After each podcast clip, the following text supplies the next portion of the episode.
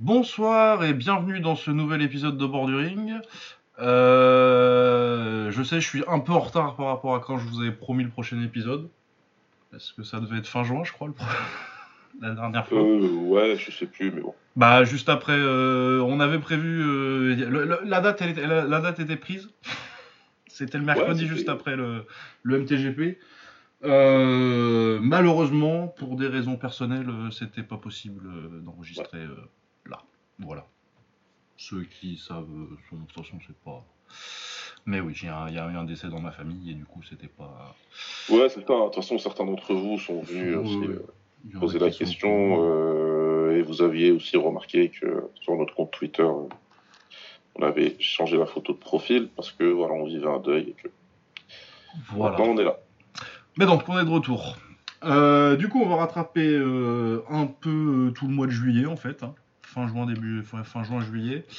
Euh, en quel point Parce que après, euh, je vais pas vous faire. euh, Il y a eu un UFC Home contre Bueno Silva, là, euh, je vais pas vous le faire, ça. Ah, c'est vrai qu'il y a eu ça. Oui, elle a perdu, je l'ai vu le combat en plus. A perdu, Oui, elle a perdu, ouais. ouais, ouais. Elle s'est fait soumettre. Euh, donc voilà. Euh, donc l'UFC, on, on glissera un petit mot sur l'UFC, en tout cas les gros combats de l'UFC 290. Euh, on va parler d'anglaise avec Naoya Inoue contre Fulton ce week-end. Euh, ce week-end, euh, c'était c'était mercredi, c'est ça? C'était. euh, Mercredi ou mardi, bref, c'était Ouais, c'était c'était cette semaine. mardi. C'était en semaine. Je D'accord. sais pas s'il y avait des, des vacances au Japon ou un truc comme ça. Un jour férié pour que ce soit un mardi ou un, ou un mercredi comme ça. Ouais. Bref, c'était c'était bien. Il y avait Robizi Ramirez aussi qui a battu euh, Satoshi Shimizu. On en parlera brièvement. Et puis on va glisser un mot de Errol Spence contre, contre euh, Terence Crawford qui est le gros combat de ce week-end. Yes. Voilà, et puis euh, en kick, j'ai pas, j'ai dit qu'on faisait un peu tout. Principalement, il y a un K1 et un Rise euh, dont je vais vous parler parce que Baba ne les a pas vus. Parce que Baba, euh, Baba était aussi un peu, un peu sous l'eau ces dernières semaines. Ouais, sous, sous, sous, sous un ou deux océans. À peu près, ouais. Il était, il était fatigué quand, je, quand, quand on s'est vu.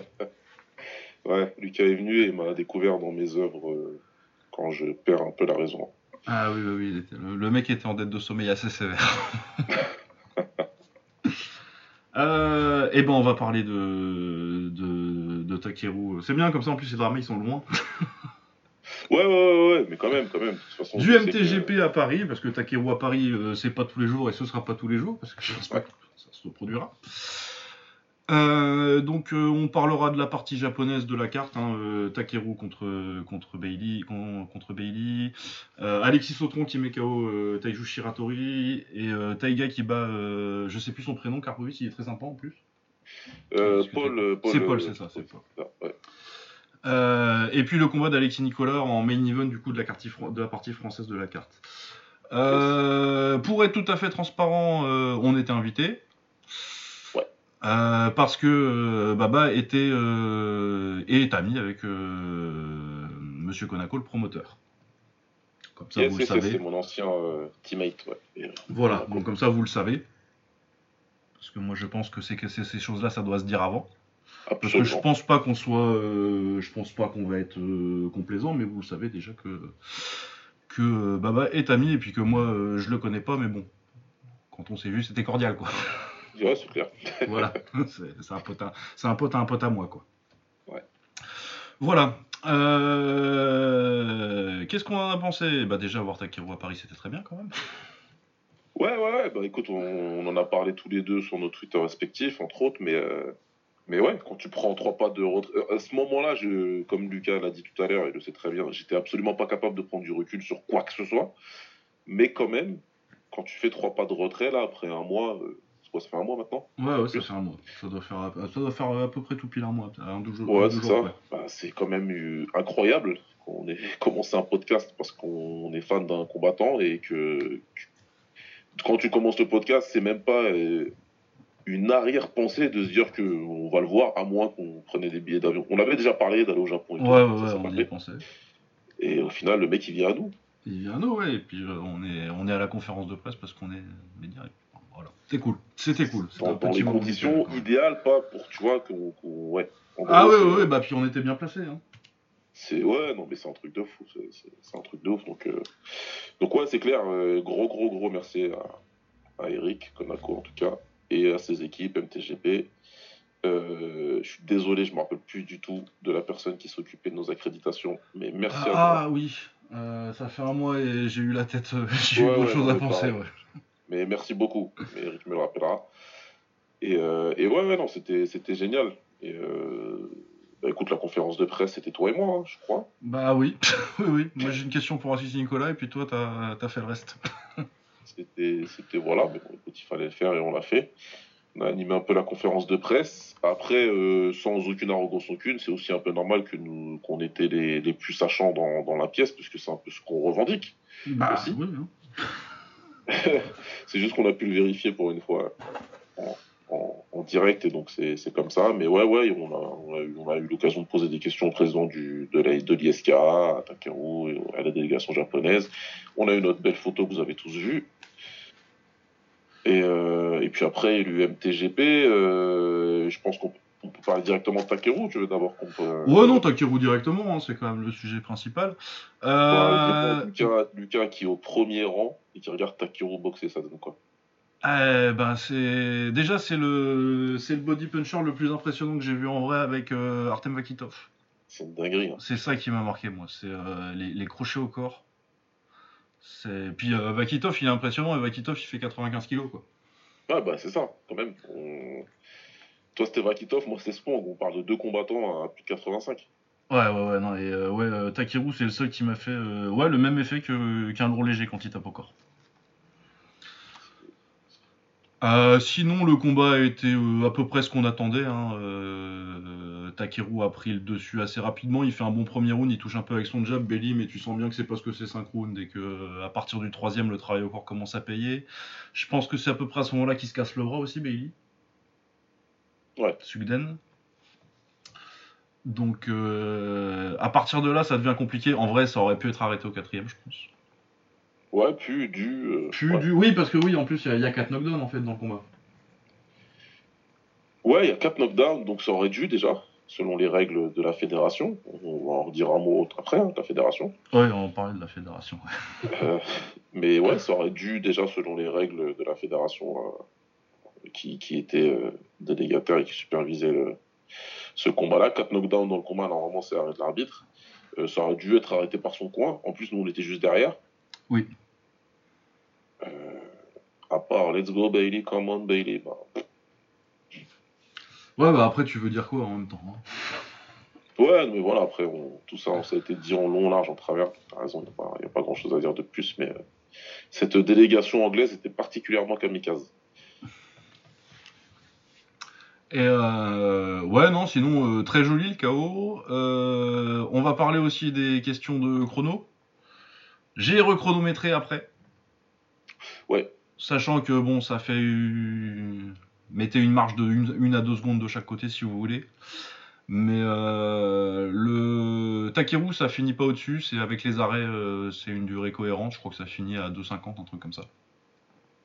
Selon mon chronométrage. Par contre, effectivement, euh, le combat de Shiratori et de Taiga dépasse tous les deux de mémoire de 12-13 secondes. Ce qui est pas bien. C'est pas les minutes euh, qu'on avait entendues euh, au départ. Ouais. Mais oui, non, effectivement, euh, l'événement a commencé sans cloche. Sans cloche, ouais. Pourquoi? Parce que c'est pas le promoteur, l'organisateur de l'événement qui est en charge de ramener la cloche, tout comme la balance lors de la pesée la veille. Ça, c'est charge à la fédération parce que c'est dans leurs règles, tout simplement. La cloche est une cloche homologuée, entre guillemets. Euh, tout comme la balance et d'autres choses comme ça. Donc, euh, sauf qu'ils sont venus sans et que c'était impossible de retarder le coup d'envoi du gala puisqu'il y avait la télé Abema, la télé japonaise qui était là. Et qu'ils étaient déjà un petit peu chafouins, que à, très, 14, c'était quoi déjà l'heure, je sais plus, 13h ah, C'était 15h que ça devait C'était 15h, en tout cas, 15h00 ça n'avait pas commencé, donc ils étaient déjà pas super... Euh, bah déjà quand tu les vois commencer à courir à 14h55 et qu'ils ramènent des tables à mettre autour, de la, autour du ring, c'est pas bon signe. Ouais, c'est clair, c'est clair. C'était, euh, c'était, c'était problématique ça. Et puis voilà, le problème, on a essayé, hein, on a essayé de, leur faire entendre raison à ces gens. Il y avait une solution tout simple que, que j'étais leur proposer, c'était de prendre un téléphone, de mettre euh, l'application euh, Boxing Timer qu'on a tous dans nos téléphones. Tout le monde là. C'était une salle pleine de boxeurs à 15h. En plus, il n'y avait que les boxeurs et, et des touristes japonais. Voilà. Et il y avait le speaker qui était là, dont j'ai parlé avec lui aussi. Je dis voilà, tu mets ton micro à côté, et ça fait ding ding et tout le monde est content. Mais sauf que la fédération ne voulait pas. Et leur seule réponse était de dire que la cloche va pas tarder, le mec est dans les bouchons, ou la meuf. Ouais, non, mais euh, même tu mets un mec qui regarde le chrono et qui gueule time, out, time tu, dis, un mec qui crie time dans le micro. Pour ajouter à tout ça, bah, c'était Paul Nichols qui était là pour l'ISK et qui officiait en tant qu'arbitre. Paul Nichols, je l'ai vu de mes yeux, n'a vraiment pas de bonnes relations avec la Fédé française. C'est le, le moins qu'on puisse dire. Donc du coup, ça a donné des gros problèmes de communication entre eux. Et ça a donné ce qu'on a vu, comme le dit Lucas, avec ses erreurs de chrono, euh, qui certes ne sont pas aussi importantes que ce que les gens disaient euh, pendant que nous on était là-bas. Ouais, ouais, ouais, parce que nous, on était, il n'y avait pas de, il y avait, pas d'écran euh, géant dans le. Ah ben, c'était pas Bercy, c'était au Zénith. Ouais. Il n'y avait pas d'écran géant. Du coup, moi, j'ai à aucun moment j'ai vu le chrono. Euh. Bon, par contre, on a vu sur le premier combat amateur qu'ils avaient mis en super prélim là, euh, direct. On s'est regardé à la fin du premier. On a dit, il n'y a pas de. Ah, direct. Il y a pas de va pas le faire. C'est même à ce moment-là que je me suis levé pour ne jamais me rasseoir, je pense. C'est vrai que tu t'es jamais rassis ensuite. Mais ouais, ouais, c'est con. C'est très con. C'est encore une fois des. des, c'est très dommageable. C'est des bâtons dans les roues. Euh, alors qu'on fait venir euh, une méga star du sport. Et voilà. Ah oui, non, ça, ça, ça la fout un peu mal. Et oui, puis euh, pour revenir sur les 12-13 secondes, effectivement, c'est pas une minute, mais si t'es le cerveau de Shiratori, t'en as rien à foutre que ce soit 12 bah, secondes et pas une minute, quoi. Voilà. Parce que Shiratori, pour le coup, s'est fait mettre KO. Karpovich, le combat de le combat de, de Taiga là, euh, c'est bah, ça devient un peu un peu compliqué sur la fin, mais il est pas, euh, tu vois, il se fait pas mettre KO à la fin quoi. ça a duré 10-12 secondes. Euh, je, je suis même pas sûr qu'il prenne de coups dans les dans les secondes. Ouais, non, il me semble pas non plus. Hein. Ça, le combat se termine quoi. C'est pas, pas Par contre, Chiratori, il se, il se met KO et il se met KO sale quoi. Ouais, sale, sale. il prend le coup, il tombe et. Après, moi j'ai aussi tendance à dire qu'il y a aussi le fait que la cloche c'est pas officiel. Hein. Ouais, ouais. la fin officielle d'un round, c'est quand l'arbitre te dit, euh, d'arrêter. Ouais, c'est quand l'arbitre intervient. Du coup, euh, non, mais parce que je sais que j'en ai vu qui se demandaient, euh, qui se demandaient légalement, tu vois, s'ils pouvaient se prendre un procès ou un truc comme ça. Ouais, ouais, ouais. Après, tu sais, il y a un phénomène assez, assez intéressant dans les dans la communauté euh, Muay Thai et kickboxing international depuis que je la suis, moi, depuis que je suis sur les forums. Et la première fois que je me suis inscrit sur un forum, c'était en 2004, donc ça commence à faire longtemps. Mais bah, ouais, il y a une grosse hein. propension des fans euh, à l'étranger à chier sur une organisation française dès qu'ils le peuvent. Et à aller très très loin dans les rhétoriques, alors que, comme j'ai souvent dit, surtout sur, à l'époque sur le, euh, forum Muay Thai de Sherdog, ça m'est arrivé d'aller fermer deux, trois bouches là-bas parce que les mecs, ils parlaient, disant vraiment n'importe quoi. Et j'ai mais dois-je te rappeler que tu es américain euh, Parce que si tu veux qu'on commence à sortir les dossiers des organisations américaines, on n'a pas, on pas fini. Après, comparaison n'est pas raison. Oui, non, c'est ça. J'ai euh, pas, j'ai pas envie d'aller euh, comparer. dire il faut que... les gens sont partis. À mon... C'est pas bien ce qui s'est passé. Je suis pas en train de défendre quoi. C'est grave que ça a été, ça a été un problème organisationnel de la part de la fédération. Et je suis obligé de dire aussi que le MTGP doit être tenu responsable de ça. Parce que ça se passe sous sa bannière et c'est comme ça. Et après, c'est à lui de voir, de faire ses réclamations, ce qu'il a fait avec la fédération. Et c'est un peu normal que les gens ils, blâment le MTGP pour ça. Mais maintenant, les gens aussi, il faut, euh, il faut savoir raison garder et, euh, pas aller dans des trucs. Euh, les écouter. Il faut que plus jamais que la France n'organise un gala. Oui, mais bon. C'est pas le premier, c'est loin d'être le dernier. J'ai. Oui, non, mais. J'ai vu des dingueries dans tous. Depuis le temps que je suis le kick, j'ai vu des dingueries dans tous les pays. Mais bien sûr. Évidemment. Et même, de même, et même, et surtout au Japon. Oui. enfin, quand même. Oui, oui, non, j'ai vu des rings s'écrouler. J'ai vu des rings s'écrouler, euh, ça va. bah oui, non, mais voilà, c'est toujours ce petit truc. C'est comme euh, l'autre qui était sur le forum américain et qui disait Mais tu comprends le petit taille, le pauvre qui ne comprend pas ce qui lui passe. Ah, bah j'ai fait une blague sur ça aujourd'hui, tiens. Comment? J'ai fait une blague aujourd'hui, ça, sur les petits tailles qui sont. Tu vois, toutes les fois où les tailles ils ont perdu à l'étranger, c'est parce que euh, c'est des petits anges naïfs qui comprennent pas euh, Ah, que avancer et mettre des coups de poing, ça marche mieux à l'international. Je te jure, si les gens ils voyaient un petit peu l'envers du décor d'organisation d'un gars là avec des tailles dedans, putain, ils tomberaient de haut. De et, les- et de la négociation des contrats avec les tailles aussi, avec les promoteurs tailles. C'est dommage que j'ai pas gardé des archives. Que les gens comprendraient. Comprendraient. Ils comprendraient à quel point, par exemple, le promoteur de. L'ancien promoteur de Boakao, à quel point c'était un enfoiré. Bon, rarement bah, ça, ça, dedans. ça, maintenant, c'est quand même relativement de notoriété publique. Ouais, c'est clair, c'est clair. Mais c'est, enfin, des gens comme ça, euh, voilà. Et, euh, mais bon, bref. Toujours est-il que sportivement parlant, en tout cas, voir combattre Takeru en live, c'est quelque chose. C'est dans mon top 5 de, des meilleures expériences. euh, Oui, c'est ça, parce que moi, euh, du coup, on suivait un petit peu euh, la polémique sur Twitter, mais très honnêtement, je veux dire, moi j'étais ringside à un combat de Takeru, je me suis pas, Ah je oui, suis pas tellement pris la tête. C'est, après le combat qu'on s'est réveillé, mais le combat était, c'était synchrone d'intense. Ouais, toi, tu parlais de ses coups au corps qui sont euh, vraiment hyper impressionnants. Moi, tu sais, c'est sa capacité à mettre la pression sur le ring. T'as l'impression qu'il est, qu'il fait 2 mètres. Ouais, ouais, ouais, et qui fait 2 mètres de large. Et c'est ouf, quoi. Tu sais, t'as l'impression qu'il a pas besoin de faire d'efforts pour couper le ring. Ouais, ouais, ouais, ouais, non, oui. euh, ça- Il, il se déplace d'un demi-centimètre, c'est bon, il a couvert tout le ring, en fait. Ouais, c'est ça, il était dans un coin, ouais. Il donne cette impression-là que tu pourras jamais être au centre du ring avec lui, en fait. Tu, tu, peux pas, tu peux pas, et clairement, tu le vois en live, tu regardes le truc, t'as les données un peu de. T'entends la respiration de Bailey en face, tu dis, ah ouais, c'est chaud. Ah ouais, ouais, non, les, le- à partir du troisième, euh, à partir du troisième, le combat il est fini, en vrai. Premier knockdown, euh, c'est bon. Ouais, ouais.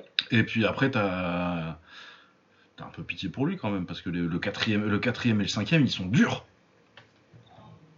Ils sont vraiment, vraiment très durs. D'ailleurs, euh, bravo à lui d'être allé jusqu'au cinquième. Je me suis, j'ai pris un DM de son papa parce que j'ai dit un jour qu'il avait pas de menton. Ah oui. Monsieur, monsieur, monsieur Sugden, ouais. J'ai peut-être un petit peu abusé sur ça. Ouais, je pense qu'il a prouvé que ça va. Non, ça- ouais, mais, non, mais du coup, euh, du coup, on n'a pas dit, mais ça termine sur Ayakao et kick euh, vraiment toute fin de cinquième. Et à ce moment-là, moi, je me suis tourné vers Romain à qui j'avais raconté ces soirées. Je lui ai dit, tu vois, je t'avais dit qu'il avait pas de menton. Parce que tant qu'à être de mauvaise foi, autant être de mauvaise foi jusqu'au bout. Non, mais ouais, je sais pas. Mais voilà. Donc, euh, non, bravo à Sugden. Il a. bah, surtout qu'en plus, je pense qu'il a le bras pété euh, troisième ou quatrième. Ouais, ouais, Donc, euh, non, bravo. effectivement. Bravo. Après, oui, clairement, effectivement, sportivement, c'était fini au troisième. Quoi. Euh, Je vais, on va pas revenir hein, sur les polémiques quand on va parler des combats de Taïga et de, et de Taiju. hein. Voilà, Non, non, la, bon, fédération, fait. des, la fédération, c'est des clowns. Ouais. Vous le savez. Et puis, ouais, du coup, 12, 12 et 13 secondes euh, l'un et l'autre, quoi. Mais bon, une dizaine de secondes en plus pour chacun. Ouais. Euh, Alexis Sautron contre Taiju Shiratori. Euh, bah, la paire de Alexis, c'est un sans faute. Hein. C'est parfait. C'est vraiment, il a fait, euh, il a fait exactement ce qu'il a dit qu'il allait faire à la compte de presse avant.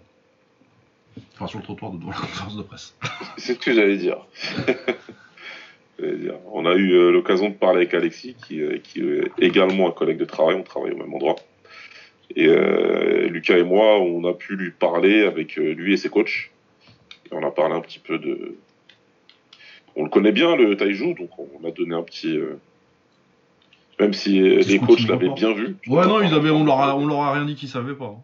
Voilà, ils savaient déjà, ils avaient bien repéré le défaut de Taiju qui a une magnifique jambe arrière, magnifique, mais qui a ce gros défaut de baisser la main quand il l'envoie. Et c'était très très très bien repéré par Alexis. Il savait aussi qu'il fallait partir fort et tout de suite essayer de taper fort pour, euh, pour le faire. Ouais, Et puis il lui mettre la pression, le faire reculer. hein. Il a fait ça parfaitement. hein. Dès le premier round, il le fait reculer, il tape. Le down, c'est dans le premier ou dans le C'est deuxième dans le premier, euh, c'est dans le premier parce que ça a fini au deuxième. Ah bah oui, c'est vrai. Donc ouais, le premier, euh, il l'envoie au tapis euh, directement. Et, et ouais, ça a été parfaitement exécuté. Il lui a fait une guerre. Et, Ouais, et puis il revient bien en plus dans le, dans le début de deuxième euh, et après le knockdown euh, Taiju, je trouve qu'il réagit pas trop mal.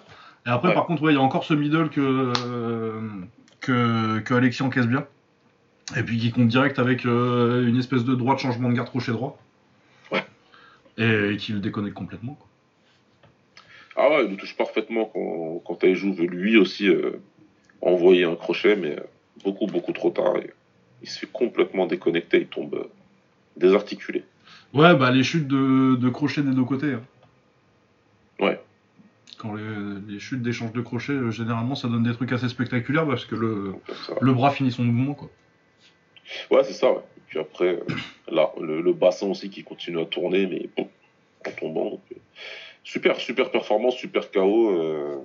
Alexis qui s'annonce au monde et surtout au Japon. Oui, ce serait pas surprenant de voir le Rise lui filer un coup de fil. Surtout qu'il y a un bah, petit peu de controverse avec le, avec le, avec le timer. Si ça peut lui faire lui un match au Rise, euh, voilà. c'est tout bénéfique pour lui. Ils, font le storytelling qu'ils veulent, hein, que la France, euh, l'ennemi public numéro un, blabla, oulala, les méchants, les méchants. C'est pas grave, faites venir Alexis, c'est tout. Ce sera ah très bien bah, pour lui, ce sera une très bonne occasion pour lui. Lui, il est prêt, il est motivé, il est chaud, donc euh, j'espère qu'ils vont, qu'ils vont l'appeler. Ouais, non, ouais, très bon jeune boxeur. Euh, il est puissant surtout. C'est pareil, il a l'impression de puissance physique sur, euh, sur le ring, c'était assez impressionnant. Ouais, ouais, ouais. T'as vraiment fort. Euh, sinon, l'autre combat de la partie japonaise de cette carte, Taiga contre Paul Karpovich. Bon, bah là, c'est un petit peu particulier. Karpovich a pris le combat. bah, quand on a, quand on, pour vous donner une, une, info, quand on a été à la conférence de presse jeudi, euh, Karpovitz qui était là dans le coin de. Comment il s'appelle? Prince. Euh, Prince Owu. Prince Owu, voilà. Euh, qui était là pour, pour faire le coin de Prince Owu, avait pas encore pris le combat, donc deux jours avant, il a pris le combat. ouais. Juste après. Je sais plus si c'était là qu'il y avait des dramas à la pesée ou.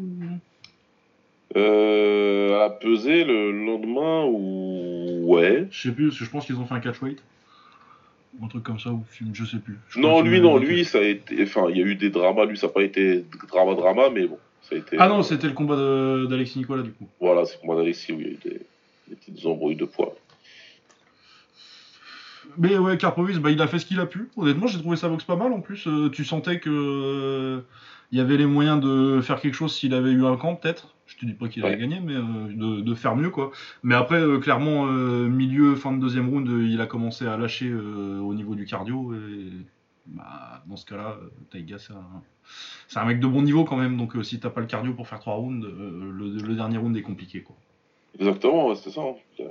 Il a, pu continuer à mettre sa pression, rester en face et, euh, commencer à vraiment toucher régulièrement Karpovic, mais ouais, très, mais vraiment très très très courageux. ouais, puis il avait fait, vraiment, il avait fait un premier round intéressant, j'avais trouvé. Ouais. Ouais, techniquement, il a un beau bagage, il est bon vraiment. Mais il faut vraiment se rendre compte du short notice, short notice, c'est-à-dire qu'après, j'ai été à la pesée le matin, et euh, quand la pesée se termine, il me demande où il peut aller acheter un protège-dents. Ouais, ouais, ouais. Lui et son coach. C'est vraiment euh, short notice. Quand on dit short notice, c'est pas des blagues. Quoi. Ah oui, c'est niveau Peter Hart de short notice. Là. Ah, vraiment. Donc, euh, donc ouais, ouais. Chapeau, coup de chapeau à lui, pareil. Hein. J'espère que pour lui, qu'il il sera au moins récompensé par quelque chose, un petit appel ou quelque chose comme ça. Ouais, ça, ça. Mais de toute façon, je pense qu'il est déjà sous contrat, lui, MTGP. Donc, ce je crois qu'il était, je crois qu'il était déjà passé, mais ouais, un petit appel. Euh, faut le rappeler, lui. Ouais, ouais, ouais faut, faut, récompenser ce qu'il a fait parce que. il sauve la partie, enfin, il sauve la partie japonaise de la carte, c'est beaucoup dire, mais Taiga qui était venu et qui boxe pas alors qu'il y avait la télé. Ouais, ouais, non, il rend beaucoup de main. Il rend beaucoup de main.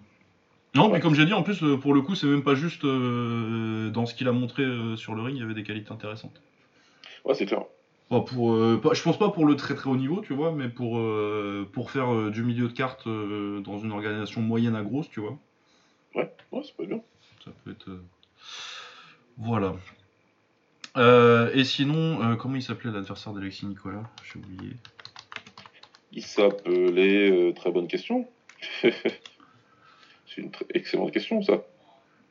Ah ouais, puis en plus, pour trouver un palmarès d'Alexis Nicolas, mon gars. Me revient. Euh, Charlie, Charlie quelque chose. Allez, on y est presque. Ouais, on y est Charlie presque. Smith. ah, mieux Charlie, le samedi 24 euh, juin. Est-ce que ça me donne la carte, ça? Ah oui, il y a la carte là. Euh, Charlie O'Neill. Ah bah si c'était pas Smith, c'était O'Neill, ouais. Entre le... Juste après le showcase de l'artiste Benjamin Epps.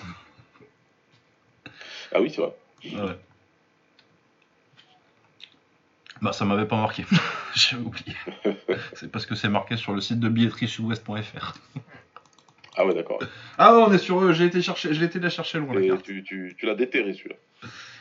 Euh, ouais, donc Alexis, euh, Alexis Nicolas, euh, brillant. Masterclass. Euh, L'adversaire en face, je le connaissais pas, mais je pense que c'était niveau, euh, niveau, euh, niveau Royaume-Uni, quoi. Ouais. Mais euh, par contre, ouais, il a été hyper impressionnant. Il a fait exactement ce que tu devais faire face à ce genre d'adversaire. Et euh, je pense que ça peut aller chercher. De toute façon, moi, je suis convaincu depuis que je l'ai vu en finale des championnats de France de Ouais, ouais. euh, Alexis Nicolas. Tu m'en parles depuis longtemps de lui. Ouais, non, mais de toute façon, oui, je l'avais vu, euh, je sais pas quel âge il avait. Il, il a, il a 23-24 ans, là, du coup, il devait avoir, ça devait être 3-4 ans, du coup, il devait avoir 19-20. Et tu voyais déjà, tu sais, des fois, quand tu regardes les championnats du monde, les championnats de France de savate, il y a des mecs qui disent oui, ils sont bons, mais je suis pas sûr que pour le kick, euh, ça passe vraiment parce qu'ils sont un peu trop, euh, un peu trop formatés à saut. Ouais, ouais. Lui, il y avait pas ça. Ouais, on lui Il avait pas ça, tu sentais. Et ouais, non, en termes de sélection de frappe, euh, comment il a placé son middle, euh, tout- tous les trucs que les mecs de la savate font bien. Ouais. Les liaisons, euh, les liaisons euh, point-pied, notamment. Non, oui, c'est très très fort. Il faut qu'il aille, euh, il faut qu'il aille plus haut que le KGP. Ouais, ouais. c'est- Et, c'est- euh, voilà. il peut y aller tout de suite. hein. C'est c'est sans, sans, sans manquer de respect du tout à l'organisation, bien sûr. Mais euh, il, voilà, il a le niveau pour aller chercher les, les meilleurs dans, dans les meilleures organisations. Il a vra- réellement le niveau. C'est c'est un, c'est un- c'est un talent assez exceptionnel. Il, m'impressionne réellement dans sa, cap- dans sa capacité à être un métronome. Ouais, c'est ça, ça va tout. Jamais, en fait. Il casse, il sait qu'il fait mal, il travaille la jambe, la jambe avant de l'adversaire dès, dès les premières secondes du combat, bah, il s'enflamme pas, il continue, il revient, il revient détruire, mais il reste technique, tu vois, il continue ses enchaînements, il, bam, il se précipite pas. Enfin, c'est, c'est bluffant de, de, de, de, maîtrise. Ouais, ouais, ouais. Donc c'était une masterclass. euh, C'est des- réellement, réellement bluffant euh, de maîtrise et, et surtout au pied du ring, comme tu as l'impact des coups. Ouais, parce que je suis pas sûr que ce soit aussi, que tu t'en rendes aussi bien compte. euh, Ouais, voilà, c'est ça, télé. je pense pas. Je pense pas. Ça, fait, ça me fait vraiment le même effet qu'avec euh, Andy Sauer, tu vois. Ouais. À la télé, tu dis, ouais, c'est bon, il, il envoie beaucoup d'enchaînements, beaucoup de coups, mais je pense pas vraiment que, tu vois, euh, il fasse mal. Et puis, tu es au pied du ring, tu dis, ouais, non, euh, c'est juste que le mec en face, il est dur, quoi. Parce que sinon, euh, ça tombe. Ah ouais, non, sinon je suis convaincu. Il, vraiment, ouais, il était très dur, Charlie O'Neill. Et oui, je pense qu'il y a d'autres mecs qui seraient qui auraient pas fini les 5. Ouais, ouais. Oh non, il est vraiment. il fait mal, il est, il est élégant, il est. Et puis ouais, le rythme le rythme qu'il y a quand même, euh, c'est pas hyper rapide, c'est pas du pressure fighting avec un rythme non plus hyper soutenu, mais c'est ouais, c'est qu'il y a tout le temps, euh, il y a tout le temps des trucs, ça débite tout le temps, tout le temps, tout le temps. Ouais, tout le temps, c'est ça. C'est ça. Il y a toujours quelque chose, toujours quelque chose, mais toujours vraiment en faisant bien son travail. C'est, ouais, vraiment impressionnant, vraiment. Ah ouais, non mais moi je dis pas que ça doit arriver euh, tout de suite, tout de suite, hein. Mais j'ai imaginé euh, Alexis Nicolas contre Alim Nabiev. Et il s'est passé quelque chose. oui, non, Ah, ça, ça cool, ça. ça, ouais. Je dis pas qu'il le mérite maintenant euh, tout de suite, encore que si tu me dis je le book demain, euh, je regarderai avec plaisir. hein. Mais, Ouais. euh, mais à l'horizon, un an, un an et demi, deux, selon, selon comment ça se passe, je sais pas combien de temps il, en- il est sous contrat avec le MTGP, Nico- Alex Nicolas. Mais ouais, à l'horizon, à l'horizon un an ou deux, ça me botte très très fort. Ouais, faudra qu'il y aille, hein, voilà, de toute façon. euh, Après, ça fera pas de mal si on lui trouve des adversaires de, de qualité, euh, deux ou trois, ça lui fera pas de mal pour continuer à bien. euh, Ouais, c'est pas facile, euh, je pense, de trouver voilà, vraiment de la qualité style, au... Après, des, aller. des bons combattants de niveau euh, domestique, tu vois, niveau, niveau de leur pays, c'est bien, ça va. Des vrais euh, top internationaux en 77, il n'y en a pas tant que ça. Quoi. Ouais, c'est pour ça. hein. Et de toute façon, il y a un truc intéressant aussi, c'est qu'au Glory, maintenant, il y a pas mal de mecs qui sont signés. Au Glory, au mois de septembre, il y a, il y a des mecs dans sa caté qui vont combattre et qui sont très bons, des jeunes français. Donc, ce serait très intéressant euh, de le voir opposer à ces gars-là. Je pense à, je pense à Maezo et Condé, justement, qui s'affrontent. Bah, ils sont 70, pas euh, Ma- Mayezo, il est à 70, non? Ouais, mais là, il me semble que c'est un 77, hein, le... Ah, il monte il me semble. je Bon, de toute façon, il est grand, Mayezo, hein, je pense qu'il peut. Ouais, ouais. Après, euh, ouais, Alexis Nicolas, euh, même pour 77, il est en retard. hein. Ah ouais, non, mais clairement, il est. Il est bien. Mais ouais, non, c'est donc c'était très bien euh, ces combats-là en tout cas. Euh, la partie après leur concept de mettre des combats amateurs, je suis pas contre. Mais je pense que là, avec la partie du coup japonaise de la carte qui était au, à 15h, ça te fait un effet beaucoup trop mouillage de nuque. Ouais. C'est, tu passes de Takeru à des classes B et surtout que ça va parce que juste après Takeru c'était euh, ton pote du DEGEP là. Mon petit Edilson. Ouais, très bien son combat d'ailleurs. Mais euh, après lui c'était déclassé et euh, ouais. Déclassé quand tu viens de mater trois combats internationaux et que c'est pas c'est pas des gens de ta salle c'est compliqué quand même. Ah c'est très compliqué, c'est sûr. On va pas se mentir. C'est pas du tout contre, contre ceux qui ont boxé, hein, mais euh, voilà. Ouais, non, c'est pas ça. que c'est pas... Mais je pense que, après, si tu vas au gala euh, et que c'est un de leurs galas normaux où ça commence en amateur et ça finit en pro, ça doit être très sympa. Ouais, c'est ça. Un gala normal du MTGP, c'est plutôt sympa à regarder. Tu vois les mecs qui montent en plus, donc c'est intéressant, tu vois. Mais là, c'est différent. Bah surtout que classe C, je trouvais euh, bon, c'était déclassé quoi. Mais en classe B, Rodriguez et son adversaire là, c'était pas mal. Ouais, ouais. Mais ouais, il y avait un côté un peu euh, tunnel de combat amateur en milieu de, en milieu de carte qui a été un peu, un peu compliqué.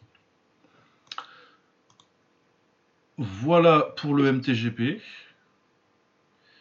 Et puis, bah, on va pouvoir passer au reste du. On va rester sur le kick. Je vais vous parler rapidement. Enfin, je vais parler rapidement à Baba. Je vais raconter le K1 et le Rise à Baba. Ouais. Euh, alors, le Rise, euh, c'était euh, il y a quelques semaines, je crois que c'était la semaine d'après. D'après ça, c'était notable surtout parce qu'il y avait les quarts de leur tournoi 54 kg, qui est très très bien. Du coup, je vais commencer par ça. Alors, on avait Shiro Matsumoto contre Ruben Sewan. Qui est Ruben Sewan, c'est un petit jeune, je crois qu'il a eu début de vingtaine espagnol que j'ai trouvé très très bien. Bon, il a perdu par décision parce que c'est Chiron en face, mais euh, il fait deux très très bons premiers rounds. Avec une boxe, euh, il, il, combote bien, il choisit très bien, il a une jambe avant très active avec son low kick. Ouais. Et puis ouais, de l'anglaise vraiment pas mal. Mais euh, par contre, son anglaise vraiment pas mal, elle vient du fait qu'il a son poids sur la jambe avant et du coup il est très vulnérable au low kick. Et donc euh, Shiro a vu ça euh, à peu près milieu de deuxième et du coup il a commencé à avoiner en low kick, euh, vraiment juste mettre ah, je vais lever les gants, dès que tu combotes, je mets un low kick à la fin. Et du coup il finit avec la jambe vraiment. Moi je lui aurais donné les deux premiers rounds, après il gagne d'une petite tête les deux premiers rounds, mais il, perd assez largement le, le troisième parce qu'il le passe à boiter quoi. Du coup avec le scoring japonais j'étais pas surpris d'avoir Shiro d'avoir gagnant et ça me paraît pas être un scandale. Par contre, du coup, ils ont rappelé, euh, ils ont rappelé Seohan et il est en reserve fight pour, euh, pour le prochain tour qui est au début du mois prochain. Contre Jin Mandokoro, il devrait faire un très très bon combat. Mais bon, en tout cas, j'étais content. Euh, bah, Shiro, vous savez ce que j'en pense depuis le temps. Je, suis arrivé à un, respect un peu, un peu contraint. J'aime toujours pas beaucoup, mais il est très, il est très fort pour, euh, pour faire ce qu'il faut pour gagner des combats. Quoi. Mais du coup, ouais, j'ai trouvé euh, vraiment intéressant et je suis content de le voir un petit peu plus. Et de KT des 53-54, du coup, ça devient, ça devient plutôt intéressant. Euh, autre quart de finale, le favori du tournoi, euh, champion du Rise des 53 kg et le meilleur 53 kg du monde, est pas loin de devenir un des meilleurs combattants du monde. Euh, Kazuki Osaki contre Eyman Lamar, qui est un petit français euh, qui a pris le combat très tôt, euh, très, très tôt avant le combat parce qu'à la base il devait boxer Fred Cordero. Kazuki Osaki. et ben Eyman il, a 18 ans, hein, il est vraiment super jeune. Il commence volontaire, il essaye de lui rentrer dedans. Euh, bon, malheureusement, euh, c'est Kazuki Osaki en face, du coup, euh, la marche elle est beaucoup beaucoup trop haute et il le laisse un peu lui rentrer dedans au premier, puis après il le contre tranquillement, il, le, lui détruit la jambe au deuxième round. Mais ouais, il était intéressant, Eman. Je pense qu'il peut revenir peut-être comme action fighter avec un petit peu plus d'expérience. Je pense qu'il faut peut-être attendre un an ou deux qu'il attende la vingtaine en se faisant de l'expérience en France, mais euh, il y a un petit potentiel et il, avait l'air d'être volontaire et d'aller au charbon. Le niveau technique est pas. est pas il, il, avait rien à faire là, honnêtement, mais euh, dans 2-3 ans, pourquoi pas. Ok. Ensuite, euh, Toki Tamaru qui bat Pechila euh, Ororacha, donc un mec plutôt côté en Thaïlande, assez, assez facilement, il le met KO au premier round. Il y a un petit peu d'observation, mais euh, bah, t'as as, l'impression qu'il est habitué au rythme thaï et pas beaucoup d'anglais. Ça faisait un peu combat cliché que. ouais. qui respectait les clichés, clichés que les gens, gens, ont sur la taille, parce que vraiment, c'était. il se fait contrer sur un kick, sur un kick paresseux, en fait. Pechia, c'est où il envoie juste 100 euh, mètres de, frame, ils appellent ça, tu sais, euh, quand tu viens ouais, c'est le bras, tu vois, il fait vraiment juste euh, du middle de premier round de taille, quoi. Et Toki fait ah c'est comme ça, combo anglaise et genoux au corps et il le met KO. Donc ouais, surtout que c'est pas non plus, c'est Pechila, c'est pas un taille random quoi. Ah bah ouais, quand même ouais. Ouais, ouais, non, mais vraiment, il s'est fait, euh, il s'est fait rentrer dedans et fumer. Euh, je pense, après, peut-être qu'il a pris le combat à la légère aussi, hein, mais bon, c'est pas une excuse. Hein. ouais, mais là, comme on a déjà dit dans un épisode précédent, les tailles qui vont au Japon en se disant ça va être facile ou qui n'ont pas compris le style, euh, après, il faut aller vous faire foutre aussi. Hein. Ouais, non, c'est terminé, là, c'est bon. On est en 2023, là, ça y est. c'est ça, hein. Boakao 2004, ça fait 20 ans. Hein. Voilà, il n'y avait pas de contenu à l'époque, c'était des vidéos YouTube, ça c'était pas plus de 3 minutes, j'entends bien. Aujourd'hui, avant d'aller au Japon, il peut regarder tous les événements du K1 Donc, euh, non, là, c'est fumé, c'est fumé, tant pis pour lui. Oui, oui. Et puis non, bah, très bien Tamaru. Hein. Euh, ensuite, euh, Kumandoy bat Mohamed Kroua par décision. Euh, ça, je vous avoue que je, je l'ai maté live, mais je l'ai pas rematé depuis. Et puis le combat m'a pas marqué plus que ça. Donc Kumandoy gagne. Il boxera, je pense qu'il boxe Shiro ensuite. Et que du coup, c'est Kazuki Osaki contre Toki Tamaru, euh, l'autre demi-finale. Ouais. Qui a lieu début août. Donc, ouais, non, pas mal Kumandoy. Euh, ce serait intéressant de voir, euh, de voir Shiro contre taille. Ça fait un certain temps en plus, je crois. Puis ouais. je trouve quand même qu'il y a un style plutôt adapté pour le kick, même si c'était pas la performance où il l'a montré le plus. Euh, Chan Young Lee, le champion 60 kg coréen contre Yuma Yamaguchi, qui est, euh, mes notes, c'est Lee tabasse un honnête bagarreur de mid-card, KO rapide. Il le met KO sur un crochet gauche, bah, dès que le gars commence à échanger, euh, c'est pas le même calibre de boxeur. Quoi. Ouais, bah. Mais bon, c'était rigolo, c'était en gant de MMA en plus, euh, si je me rappelle bien. Euh, Kazane Nagai, euh, donc euh, Kazane, un des tops en 53 kg, hein, qui avait gagné le tournoi du Rise pour info gagner le droit d'affronter Takeru, contre Jin Mandokoro, donc c'est un rematch en plus. Kazane avait gagné le premier, c'était une très bonne petite bagarre. Il y a un extra round et Mandokoro s'impose après un extra round où ils ont fait un peu plus encore la bagarre, c'est un peu plus un rôle alors que l'autre c'était quand même relativement, c'était engagé mais relativement clean techniquement avant, puis après ils font vraiment la bagarre à l'extra round. Euh, moi j'avais Mandokoro euh, d'une petite tête en avant sur la plupart du combat et aussi sur l'extra round, donc euh, c'est bien. Donc ouais, très bonne petite bagarre entre mecs du top 10 un peu sous-côté. Ok. Enfin sous-côté non, pas vraiment, parce que je pense que c'est des mecs qui ont le niveau pour s'accrocher dans le top 10, mais pas jamais vraiment aller chatouiller les plus grands. Mais, mais, très beau, c'est très bien qu'ils ont réussi leur petite bagarre entre eux, entre les moments où ils vont aller se faire monter en l'air par Kazuki. Euh, Ryota Nakano contre Sung Yun Lee, donc euh, l'ancien champion 70 kg du Rise pendant assez longtemps, qui est en vrai un 65 kg. Je pense qu'il se boxait à 67 là du coup. À moins que Nakano ait monté parce que Nakano est champion des 67 kg. Euh, bah, il démarra très bien, Sung Yun Lee qui est toujours un des mecs les plus sous-cotés du kick pour le coup. malheureusement pour lui, il prend un très très gros spin assist. En fait, il y a Nakano qui lance un kick droit qui continue à tourner avec. Euh, Sung Yun Lee l'esquive euh, relativement tranquillement retrait du buste. Mais du coup, euh, Sung Yun Lee veut y aller tout de suite pour contrer pendant le pour aller lui mettre la droite euh, pendant qu'il est en train de, de, de, récupérer de son kick quoi de récupérer son, son, équilibre et pendant ce temps-là Nakano il tourne et il envoie direct le spring back fist et du coup il le prend plein dedans et je pense que c'est le premier KO de la carrière de Sung Yun ok donc ouais super super KO vraiment un peu. Je pense qu'il est un peu chanceux. Enfin, il n'est pas de. Un peu chanceux. Vous savez qu'il n'y a pas de chance, il a essayé de. Tu vois, il n'a pas fermé les yeux, quoi. Mais. Mais je sais. Ce que je veux dire, c'est que je suis pas sûr que ça reflète ce qui se passe s'il se boxe dix fois. Ouais. Parce qu'il commençait plutôt très bien au deuxième round, du coup. Et oui, c'est bien le premier KO de sa carrière. En combien de combats? 57 plus 11, donc en gros 70, ouais. Ah ouais, quand même, ouais. Ah ouais. Et puis c'est 70 où la plupart du temps, alors que c'est un 65 kg, il boxe à 70. Ouais, ok. Et puis pas non plus. Il a boxé Boakao quand même. Ouais, bah voilà. Il a boxé Jomtong. Bon, Jomtong, c'est pas, pas non plus un, un, giga monstre physique à 70 kg, mais. Ouais, ouais, mais bon, c'est quand même quelqu'un qui a fait pas mal de combats à 70, qui a l'expérience. Oui, puis, puis qui mettait des KO à 70. Hein. Et qui mettait des KO à 70, exactement. Ouais, non, c'est une. Ça manque un petit peu de, de grand nom dans les victoires, mais euh, c'est très très respectable la carrière de. De. de Sung Yun Lee. Ouais, ouais, et puis Nakano, c'est un style. C'est vraiment un style kick japonais à l'ancienne, tu sais. T'as l'impression qu'il aurait pu s'entraîner avec Fujiwara. Ouais.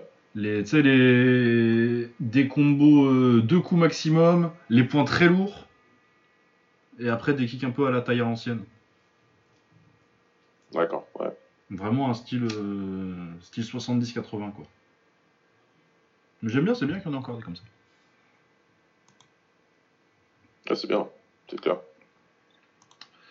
Voilà. Euh, on a eu Keisuke Monguchi contre Kiyo Kawakami pour le titre 57 kg aussi. Très serré. Kawakami un petit peu plus propre et, euh, tricoteur euh, style shootboxing, quoi, tu sais, les mecs en anglaise et qui envoient les low kicks. Très fluide. Il démarre bien. Par contre, Monguchi qui est un, qui a un, qui a un karatéka bourrin. Hein. c'est pas, c'est pas Andy Hoog. c'est pas des petits, des petits Ali Shuffle et, et des axe kicks, quoi. Ouais il va baisser le, il va baisser le front, il va le coller contre le tien, il va t'avoiner au corps, il va mettre des low kicks. Et du coup, la pression, sa pression commence à serrer en fin, en, fin de combat. Et décision Monguchi, moi je trouve que ça aurait pu, ça aurait pu mériter un extra round, mais c'est pas scandaleux. De toute façon, on sait que la pression paye plus, on a tendance à plus payer au Japon. Mais euh, pour moi, c'était un combat qui était un peu proche du nul et, ou de. Ah, euh, je sais pas trop, ça dépend de ce que tu préfères stylistiquement. Donc, euh. Mais non, c'était pas mal entre deux tops. Ouais. Euh, Ryuki Kaneda contre Hamza Hazar. Euh, ah oui. D'accord, ça y est, je me rappelle. Euh, Ryuki Kaneda, c'est un gaucher plutôt pas mal. Il a un style qui me... je vais être gentil parce qu'il a un style qui me rappelle un peu comment je boxe. Beaucoup l'anglaise, c'est des combos d'un, deux coups, la gauche et le crochet droit, beaucoup des petits retraits, euh, mais tu sais, vraiment euh, plus typé anglaise que taille. Ouais. Ça, ça, te rappelle quelqu'un? Ça me rappelle quelqu'un, ouais. Voilà. Ça me rappelle quelqu'un. Qui sort pas beaucoup les jambes, mais un petit peu. Mais euh, ouais, voilà, non, vraiment, je l'ai regardé, j'ai fait, ah putain Ça me rappelle un peu. À, toute proportion gardée, parce que je suis pas pro, j'ai jamais été pro, et à mon avis, là, j'ai 32 ans, je le serai plus. Ouais, après, les styles sont quand même. Mais voilà, euh, ça, m'a vraiment fait penser à la manière dont j'ai fait. Non, mais c'est marrant parce que je regarde, je fais Ah, c'est vrai, j'aurais fait pareil. Donc, ouais, non, et puis Hamza Hazard, c'était un, un, un rebeu hollandais classique, quoi. Ok. Donc, ouais, non, c'était plutôt, euh, plutôt intéressant. Euh, ensuite, 51 kg, on a Riku Kazushima contre Hiroki Matsuoka. Euh, j'ai noté énormément de talent Kazushima que j'avais déjà trouvé euh, très bien contre, contre Toki Tamaru pour le titre 51 kg. D'ailleurs, moi j'avais trouvé qu'il allait gagner, mais bon, on l'a donné à Toki Tamaru. Ouais. Mais ouais, très très bien, euh, Riku Kazushima, gaucher, assez technique, vraiment les styles que j'aime.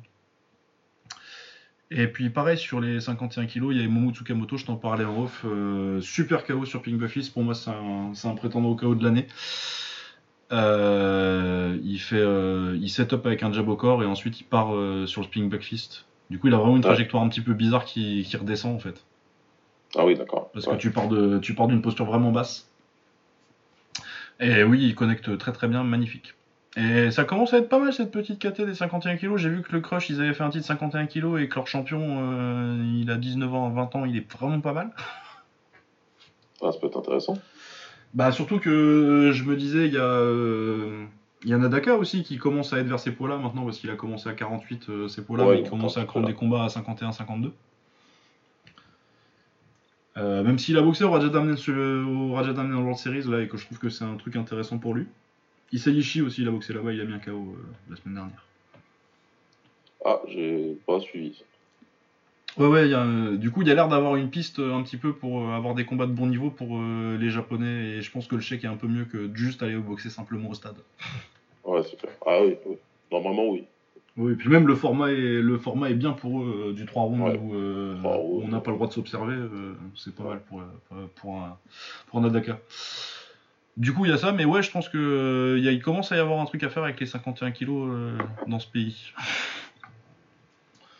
Ça commence à être vraiment pas mal. Surtout qu'il y a Toki Tamaru aussi qui est champion dans cette catégorie, même s'il switch un peu avec les 53 pour avoir des gros combats. Mais ouais, non, ça fait un an, un an, un an et demi qu'ils ont commencé à faire ça et ça commence, commence déjà à y avoir beaucoup de jeunes très très intéressants. Ouais. Euh, sinon, il euh, y a Yuki Kyotani, euh, le seul homme avec Tenshin à avoir battu Takeru, qui a gagné aussi. il gagne encore des combats. Perte de vétérans de perte de vétérans. Consistance et expérience, Shoma, l'adversaire, il a des petits moments, mais c'est 10 secondes où il fait un bon combo pour 30 secondes où, où Kyotani contrôle vraiment le combat. Ouais. Mais voilà, un petit événement très sympa. Et puis, euh, je crois que la carte. Euh, je vais regarder d'ailleurs quand c'est le, le Rise of Series. C'est que c'est en août. Mais ils ont mis des petits combats très bien. Il y a Koki Osaki euh, en plus des demi-finales. il y a vraiment des trucs pas mal.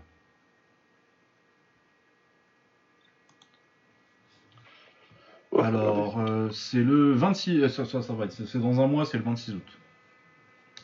Le 26 août, ok. Ouais avec euh, donc Kazuki Osaki contre Toki Tamaru en demi-finale, Kumando contre Shiro dans l'autre demi-finale. Et sinon, dans les combats, euh, Ruben Sewan contre Jinmon Dokoro, euh, qui devrait être une très bonne bagarre pour, pour le Reserve Fight. Il y a Chang Yun qui revient aussi contre Izaki Sasaki. Il y a Kaito, mais Kaito, le shootboxer, mais pas celui-là, le 57 kg qui boxe contre Haruto Yasumoto, qui est celui qui avait battu Thomas. Ouais. Ok. Bon, petit combat. Il y a Yuma Itachi contre Taiga Kawabe, donc euh, contre Taiga. Il y a Chad Collins contre un Coréen, ça j'ai moins confiance dans le match-up. Koki Osaki contre Yugo Kato. Et puis Ryu Anaoka contre Nicolas Rivas. Nicolas Rivas, c'est celui qui s'est fait mettre KO sur Spring Back, Kick par euh, Kazuki Osaki, mais qu'ils ont quand même rappelé pour, euh, pour boxer Ils lui font pas des cadeaux. Hein. Ah, ils ont trouvé le mec qui peut. Ouais. ah, ils lui font pas des cadeaux. Nicolas Rivas. Euh, parce que Anaoka, euh, ok, il a eu une petite défaite euh, il n'y a pas longtemps, mais depuis, il a regagné un tournoi où il a. il a battu qui dans le tournoi là? Il a battu Hiroyuki, qui est aussi un mec, un mec du Rise un petit peu, qui monte un petit peu. Ouais. Donc, ouais, non, c'est pas un cadeau. Et puis il y a le, petit frère de Tenshin aussi qui boxe sur la carte. toute la carte est plutôt pas mal. Voilà pour le Rise, qui est euh, intégralement sur euh, leur chaîne YouTube. Ouais. Riser, c'est quelque chose. Riser, c'est kickboxing. Vous cherchez, vous cherchez Rise Kickboxing, vous cherchez Kazuki Osaki, vous trouverez quoi. vous trouverez. Euh, voilà, après ce petit tunnel Rise, un petit tunnel K1. Que j'ai aussi loupé. Ouais, suivant GIF. Euh, Hiromi Wajima a Mikao Jordan Picker. J'ai plus les détails du combat, mais euh, sur la fin, c'est très très violent. Le KO, le KO est assez violent, donc euh, très belle paire de Wajima. Ouais, ouais j'ai vu euh, la séquence de fin passer, ouais, ouais. Aiki, oh. et puis après, le tabasse. Hein. Ah oui, après, il le tabasse. Puis après, je pense qu'il était déjà dans le rouge avant, si je me rappelle bien du combat. Ouais. C'est pas un de ceux que j'ai rematé. Mais oui. Kana a battu McKenna Wade. Bon, j'avais jamais entendu parler. Et tu sais, des fois, il y a des combattants, tu les vois se mettre en garde et tu sais qu'ils ont rien à foutre là. eh ben, c'était ça. Ok, ouais. Ah, je vois très bien. Ouais, ouais, non, tu, tu, je l'ai vu se mettre en garde, j'ai fait. Ça va pas bien se passer. Ça va pas bien se passer. Et ça ne s'est pas bien passé, elle se met fait mettre KO. Euh, je sais plus si c'est un middle ou un crochet au corps euh, qui la termine, mais euh, sur un coup au foie. Ouais, ok. Qui a été un thème. Euh, Gunji Taito contre Dao Siam, je me rappelle plus trop du combat, je crois que c'est Gunji par décision plutôt tranquille et méritée cette fois. Pas comme contre View. ouais. Yuki Yosa contre Aik Monkol, bah, ça termine en 40 secondes, je crois. un gros middle très, très rapidement dans le combat. Après un high kick qui touche un petit peu mais qui est bloqué, il met direct le middle derrière pendant que la garde est encore, est encore un peu haute parce qu'il y pense. Et, et euh, bah, il il est plié en deux. Donc, euh, ouais, bah, Yuki Yosa, quoi. Ouais, toujours aussi fort, hein. Ouais, il est trop fort.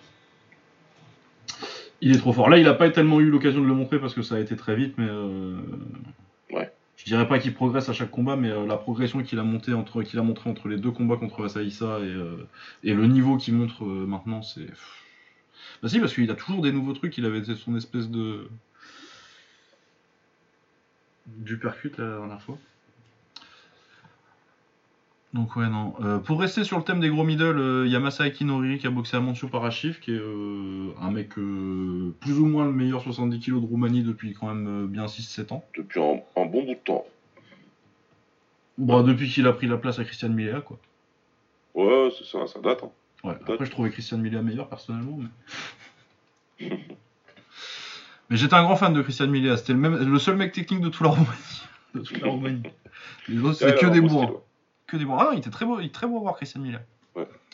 Et ben pareil, gros middle euh, de Noiri euh, au bout d'une ou deux minutes. Et puis euh, là, c'est un middle où tu sais, il a essayé d'accrocher à Moncio Parashi- Parashiv le middle. Du coup, il tombe avec, tu sais, et t'as le, le Noiri qui retire son pied avec un peu de dédain, comme il sait faire. Ouais, voilà, tu le saisis et tu tombes quand même. Spécial dédicace à Monsieur Khalid Bibi, ce chaos qui me fera toujours autant rigoler.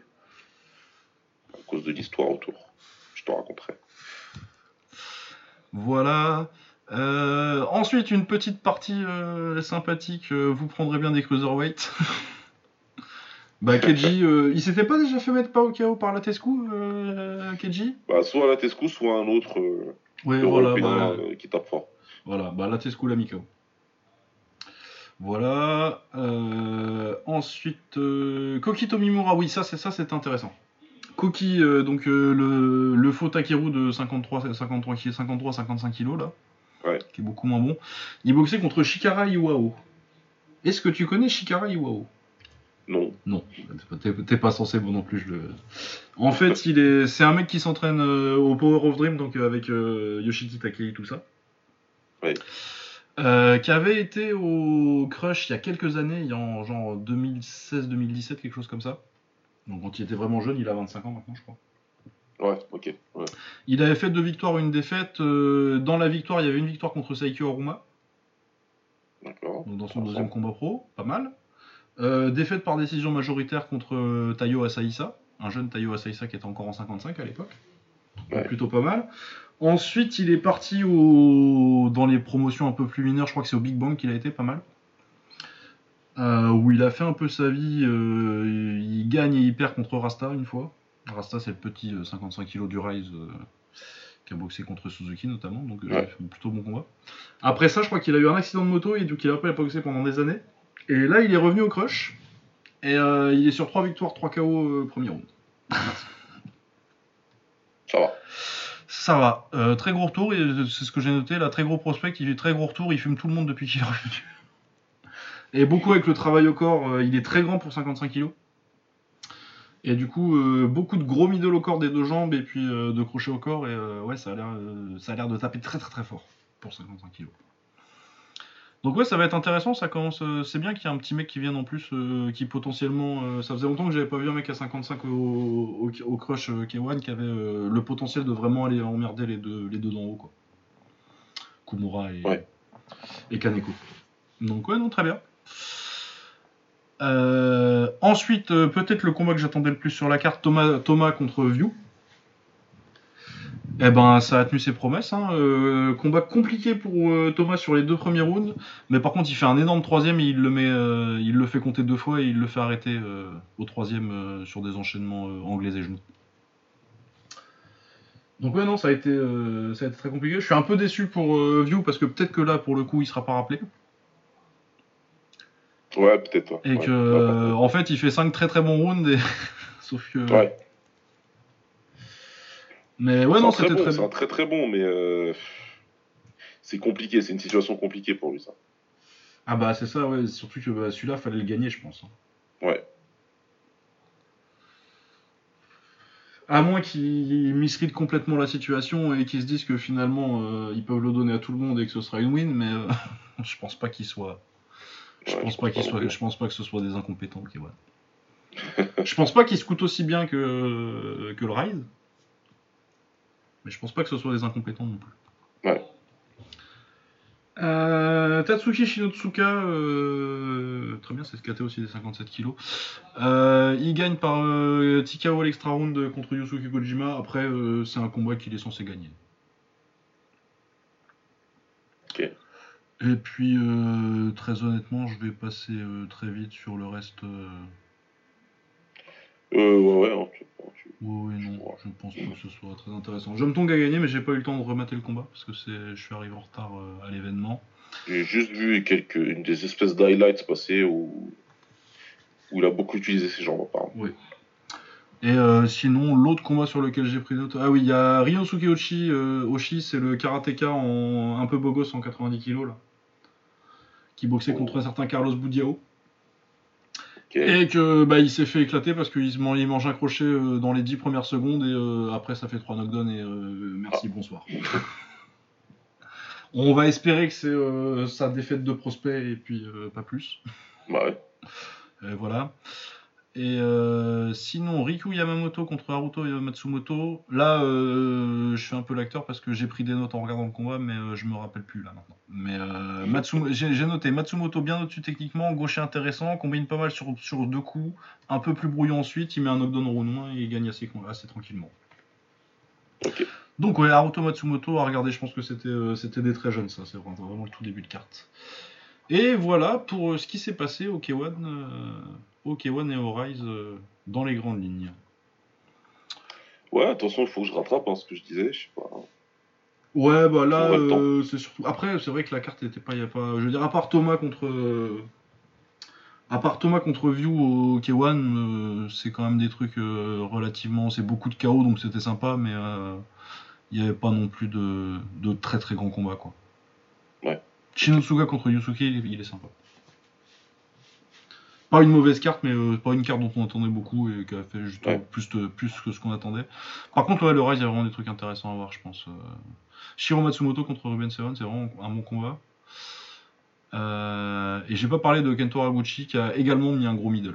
Parce que c'était le thème de, du Japon ce Ouais, mois-ci. ça, je l'ai vu passer, ça. Ouais.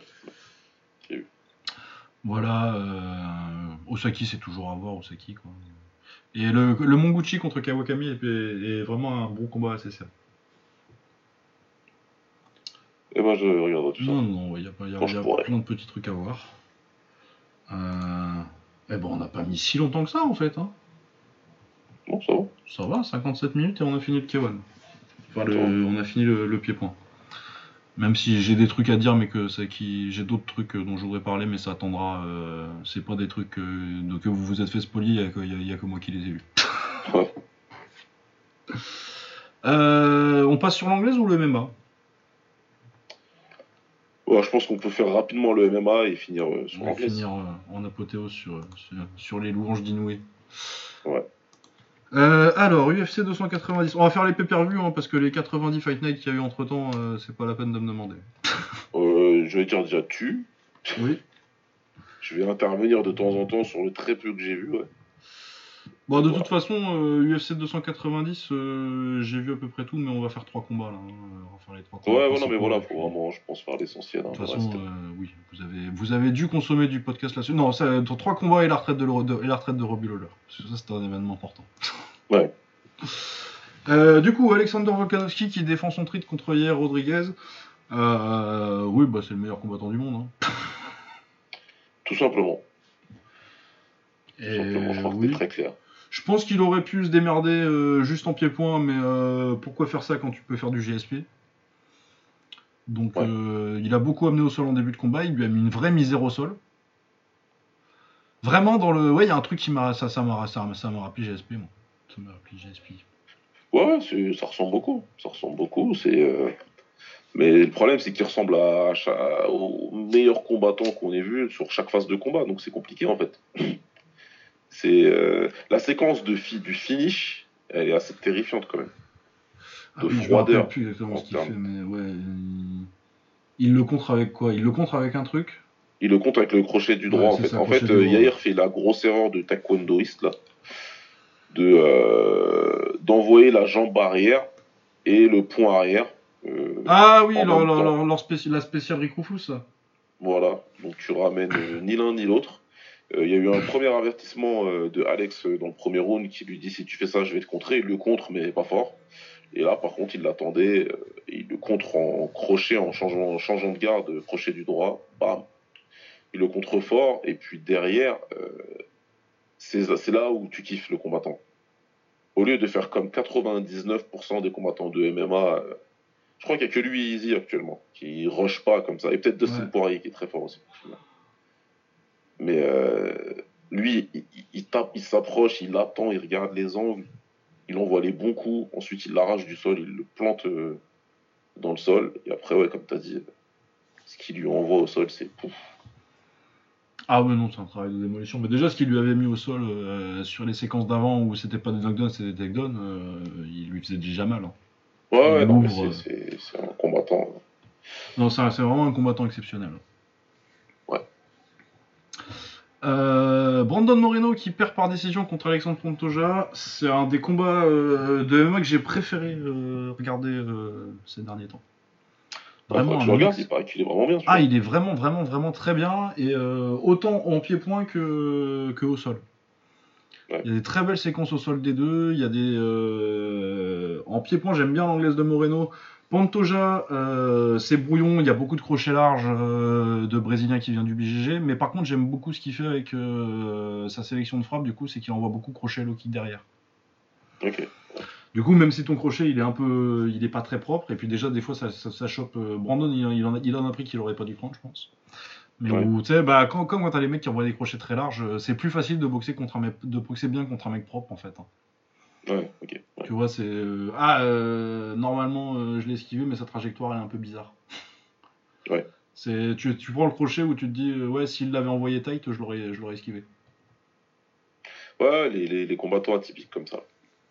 Ouais, ouais. Donc, ouais, non, et puis le, le, niveau au sol était excellent. Et surtout, ouais, c'est bien, c'est rare un combat de MMA maintenant où c'est pas ou les bons combats, c'est juste pas, c'est, pas, ils ont juste fait du kick pendant 5 rounds, quoi. Ouais. Donc ouais, non, très très bonne, de très très bonnes séquences au sol, c'est vraiment pas mal. Euh, Robert Whittaker contre Dricus Duplessis. Ah, ça a été euh, un dur week-end pour les Bobby Knuckles 12. Hein. Oula, c'est dommage que j'ai pas pu regarder de près comment ils, ils ont caissé cette défaite. De ce ah. que j'ai vu, euh, toujours mal, comme d'hab. Ah oui, ils ont, les, fans de, Bobby Knuckles n'ont pas, pas la lucidité facile sur les défaites. Après, là, pour le coup, euh, il mange un gros jab au mauvais moment et euh, il récupère pas surtout, parce que je pense qu'il est meilleur que Dricus Duplessis, mais bon, Dricus Duplessis, il travaille dur et il s'arrête jamais. Ouais, il a l'air de taper, hein, quand même. Ah oui, oui, ça tape pas mal. Hein. Bah, c'est ses avantages, hein, c'est qu'il a un gros moteur et que euh, il, lâche jamais, quoi. Ouais, c'est ça. Parce que sinon, euh, premier round, il se, faisait, il se faisait contrer beaucoup. Mais ouais, voilà. Donc euh, Dricus Duplessis contre Israël Adesanya. Bah, faudra faire attention, ça, c'est un peu, ça me fait penser à Paulo Costa un peu. Ouais, ouais, non, mais c'est similaire, c'est très similaire. Ouais. C'est juste que justement, tu penses pas qu'un Paulo Costa peut battre Whitaker, mais bon. Ou un Paulo Costa ou un Duplessis, mais si, c'est sport de combat et quand quelqu'un tape fort, s'il te touche au bon moment, ah bah quand t'arrives à 85 kg, euh, c'est que puis les 85 kg de l'UFC, bon. Hein ouais, des 95 kg quoi. Ouais, c'est des 95 kg. Hein. Facile. Ouais, Bonica l'a gagné par KO aussi. Euh... ça, dure 38 secondes, il n'y a pas grand chose à en tirer, si ce n'est que le punch n'était pas dégueulasse pour un lutteur et que visiblement il a l'air de taper un petit peu quand même.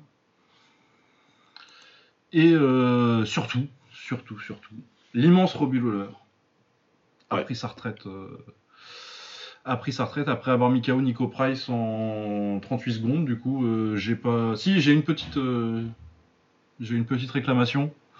Fallait rentrer sur Sam Dave, monsieur. Ah, ouais. je sais plus sur quoi il est rentré, mais c'était pas Sam Dave et j'étais très déçu. Parce que je trouve ah, que Sam Dave, qui est euh, Robbie Lawler qui rentre sur Hold On Incoming, c'est la meilleure entrée du MMA. Ouais, ouais. Et ouais, et pour une fois, l'UFC a fait un un truc cool. Pour, euh, c'est vraiment euh, la retraite que je trouve qu'ils ont mieux géré. Il y avait un petit film à la fin, euh, tout ça. Il y avait pas juste, ah, ils ont passé un truc, pas Ah oui, ils ont passé un highlight. t'avais, t'as Robbie Lawler qui a pleuré, j'aurais jamais cru voir ça de ma vie. Ah ouais Ah ouais, ouais, il était... Ils ont réussi à l'avoir. Ah ouais, ils ont réussi à l'avoir avec le highlight. ouais, non, puis il était... Ouais, c'était pas juste... euh, C'était pas vraiment juste euh, 30 secondes de KO, il y avait vraiment un truc... ça... Du début de carrière jusqu'à la fin et tout. Non, c'était vraiment... Pour le coup, c'était pas mal. D'accord. Voilà, donc euh, oui, ça c'était bien. Et on peut parler de celui de demain soir, du coup, parce qu'on enregistre vendredi soir. Je pense qu'on le sortira. Je pense que je l'uploaderai demain midi, du coup. euh, si, vous, si vous vous dépêchez, ça ça aura pas commencé. Euh, du coup, la carte de ce week-end, qu'est-ce qu'on en pense? J'en pense personnellement que c'est une carte. C'est pas le PP le, P- le pay-per-view que j'aurais fait. Ouais. Mais il y a beaucoup de combats très rigolos quand même. Ouais, quand même. Parce que euh, Poirier contre Geji 2, bon bah ça, vous avez vu le premier, vous avez vu des combats de Justin Poirier, vous avez vu des combats de Justin Geji. Bon, bah, ça va être bien. je pense que je m'avance pas trop. Pereira contre, contre Jan Blachowicz. Euh, ça dépend si Blachowicz il décide de, de, de lutter. Ça dépend si Blachowicz il a envie d'être intelligent. Exactement. Personnellement, j'espère que non, parce que moi je suis pour. euh, Mais en tout cas, c'est intriguant. En tout cas, comme c'est un match-up intriguant, parce que dès que tu fous un peu de short comme Pereira dans un qui monte de KTI en plus, euh, avec le peu d'expérience de MMA qu'il a, c'est toujours, c'est toujours intriguant. Il y a un petit côté, euh, il y a un petit côté Pride en intéressant. 99, quoi. Bien sûr. Et puis, et puis non, et puis en plus le fait aussi, c'est intéressant aussi parce que Blakovic, c'est un, c'est un, c'est un, c'est un kicker capable de MMA Oui. en tout cas. Bah, c'est un champion classe B d'IFMA, mon gars, hein, quand même. Ouais, voilà, c'est un. Non, mais parce qu'on m'a déjà sorti que c'était plus impressionnant que la carrière d'Izzy d'être champion classe B en IFMA. Ça Oh bah, si je dois, euh, tu crois que j'ai un carnet où je note tous les mecs qui me disent des conneries Oh sur Twitter? Aïe, aïe, aïe, aïe. Ouais, si, si, on m'a dit ça une fois. Ouais. Si vous savez pas, si vous manquez de contexte sur euh, ce que ça veut dire euh, classe B en, en IFMA, c'est qu'il y, a une- y a des compètes classe A et classe B euh, en amateur en, en Muay Thai. Et que du coup, c'est l'équivalent d'être être champion du monde classe B en, en Muay Thai, c'est l'équivalent, en amateur en tout cas, IFMA. C'est l'équivalent, je dirais, d'être champion du monde de Jiu-Jitsu brésilien en ceinture violette. Ouais, c'est ouais, ça. Ceinture, ceint- ceinture marron peut-être? Le classe B Ouais, peut-être marron, allez. Peut-être marron, mais dans ces eaux-là, tu vois, un intermédiaire confirmé, quoi. Et voilà, donc euh, ça. Ah, non, euh, bien. alors que euh, la carrière d'Izzy, si on doit comparer à du grappling, c'est qu'il a été en finale de la DCC, il s'est fait voler, quoi. Ouais, mais voilà, c'est ça. Mais il- tout ce qui concerne Easy, forcément, là, c'est compliqué pour, pour les gens d'avoir. euh, Ouais, ouais. Mais ça va, être- ça, ça va être, ça va être intriguant. euh, et ouais, Ouais, voilà. vraiment, comme je dis, un pense que côté. Yann, debout, de toute façon, il propose quelque chose d'intéressant. Donc, Alex, on sait très bien ce qu'il va venir faire. Et, euh, et voilà. Ouais, oui, il est pas dégueu son crochet gauche à Yann. hein. Comment Faut- faut- on peut demander à Luc Rockhold, mais il est pas dégueu son crochet gauche à Yann. Non, non, mais c'est pour ça. C'est pour ça que la menace, elle est réelle des deux côtés. hein. Euh, Oui, non, c'est que même si c'est si en pied-point, c'est pas pas nécessairement un combat plié pour Alex. Non, non, c'est pas, c'est pas super déséquilibré. C'est pas. On a vu Yann qui a fait plus que tenir la dragée haute à, à Easy euh, quand ils se sont affrontés. Donc, euh, donc euh, non, non, c'est Yann, c'est quelqu'un qui pose des problèmes à tout le monde et qui va poser des problèmes à Alex. Et c'est intriguant. Le mot, c'est intriguant, c'est ça. T'as raison. Ouais, ouais. Oui, oui, puis oui, vraiment une vibe combat d'année fin fin 2000 quoi. Ouais, un petit peu. Ouais. Ouais, faudrait Takada en slip qui tape sur un tambour là et puis euh, on y est. Euh, Tony Ferguson contre Bobby Green. Eh ben écoute, c'est le genre de combat dans lequel j'ai envie de voir Tony Ferguson. Des combats de vieux, Ouais. des cramicos sympathiques. Bah surtout que là stylistiquement euh, debout, je pense que ça va être intéressant euh, entre l'anglaise un peu bizarre de Ferguson et l'anglaise un peu bizarre de Bobby Green. Ah bah ouais. Non, non, vraiment, ça c'est un combat qui me, ça me plaît beaucoup et ouais, je préfère ça plutôt qu'ils essayent de lui remettre des, des, des Geji et des, et des Chandler à Ferguson. Ouais. Parce qu'il a 40 ans, le monsieur, il faut ça, il faut s'arrêter maintenant ces trucs-là. Ouais, j'ai vu qu'il y a des gens qui y croient encore beaucoup. Hein, mais bon. De quoi pour euh, la ceinture? Non, non, pour euh, un comeback. Ouais, non, mais c'est quoi le but du comeback euh? Pour, être- pour, pour, pour être top 5 Les gars, C'est les ouais, gars. je sais pas. Non, après voilà, ils sont, c'est un bon match-up parce que c'est deux combattants funky là, qu'on sait qu'ils iront pas. euh, Ah ouais, non, c'est euh, c'est des combats de mecs partis, en- partis à la retraite en MLS, ça. Et ça, voilà, c'est Steven Gerrard contre Pirlo en MLS, ça. Ouais, c'est ça, c'est exactement ça. Donc ouais, non, c'est plutôt cool. on va Non, s'amuser. mais très bien. hein. Ouais. Très bien, très bien. C'est c'est- c'est un combat. ça, je pense que ce sera rigolo. Et pour le coup, je suis pas. euh, Je suis pas en train de traiter le matchmaker de criminel avant le combat, quoi. Ah voilà. C'est vraiment très très bien. Euh, Stephen Thompson contre Michel Pereira, qui vient de louper le poids, si j'ai bien vu.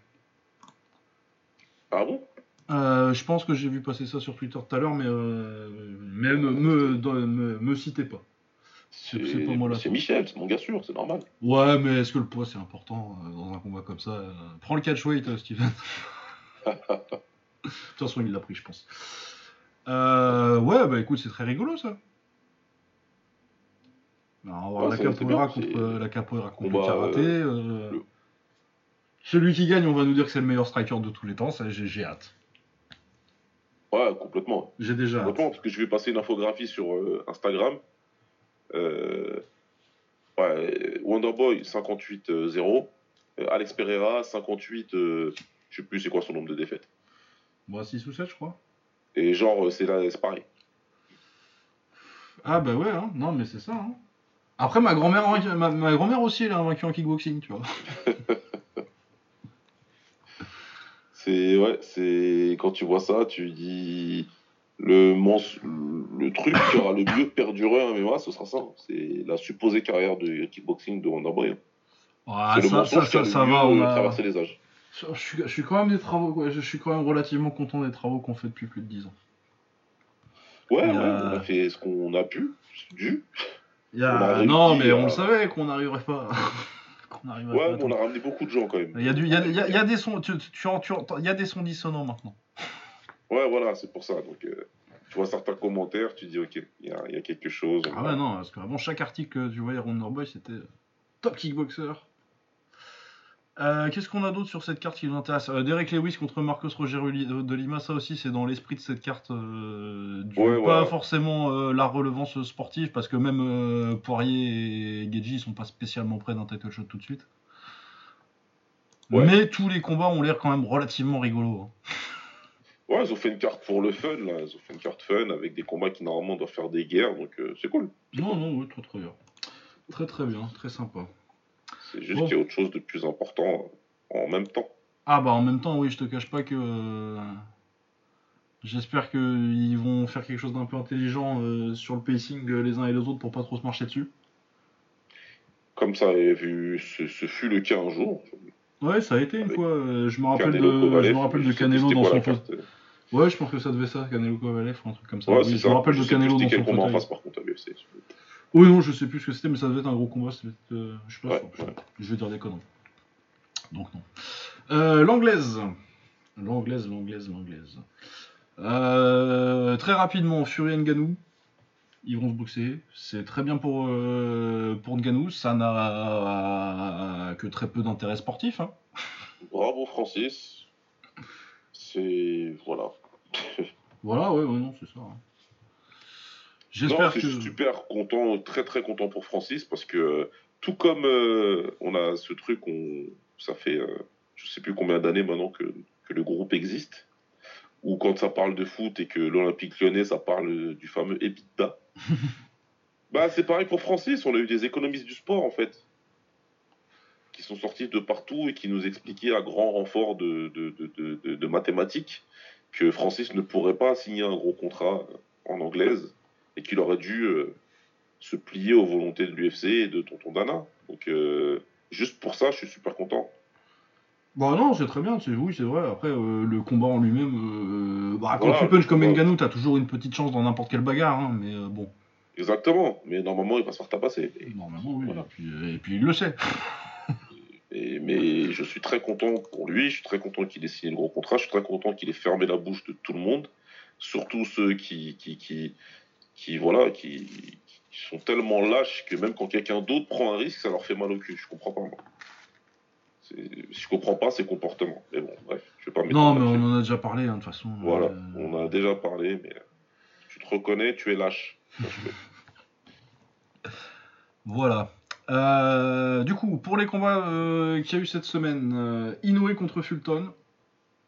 Ça devait être un gros combat. Inoue, il a dit euh, Je monte, je prends pas de tout fight. Finalement, il a pris un, mais il a décidé de le prendre contre le numéro 1 de la KT, c'est tout quoi. Contre le meilleur combattant de la KT. Meilleur combattant de la KT, il lui a roulé dessus. Après, moi, euh, je t'avoue que j'étais pas aussi vendu sur la compétitivité du combat que, euh, Non plus. que certains non autres. plus. Non plus. Je. Oui, 100% d'accord. Ceci dit, je.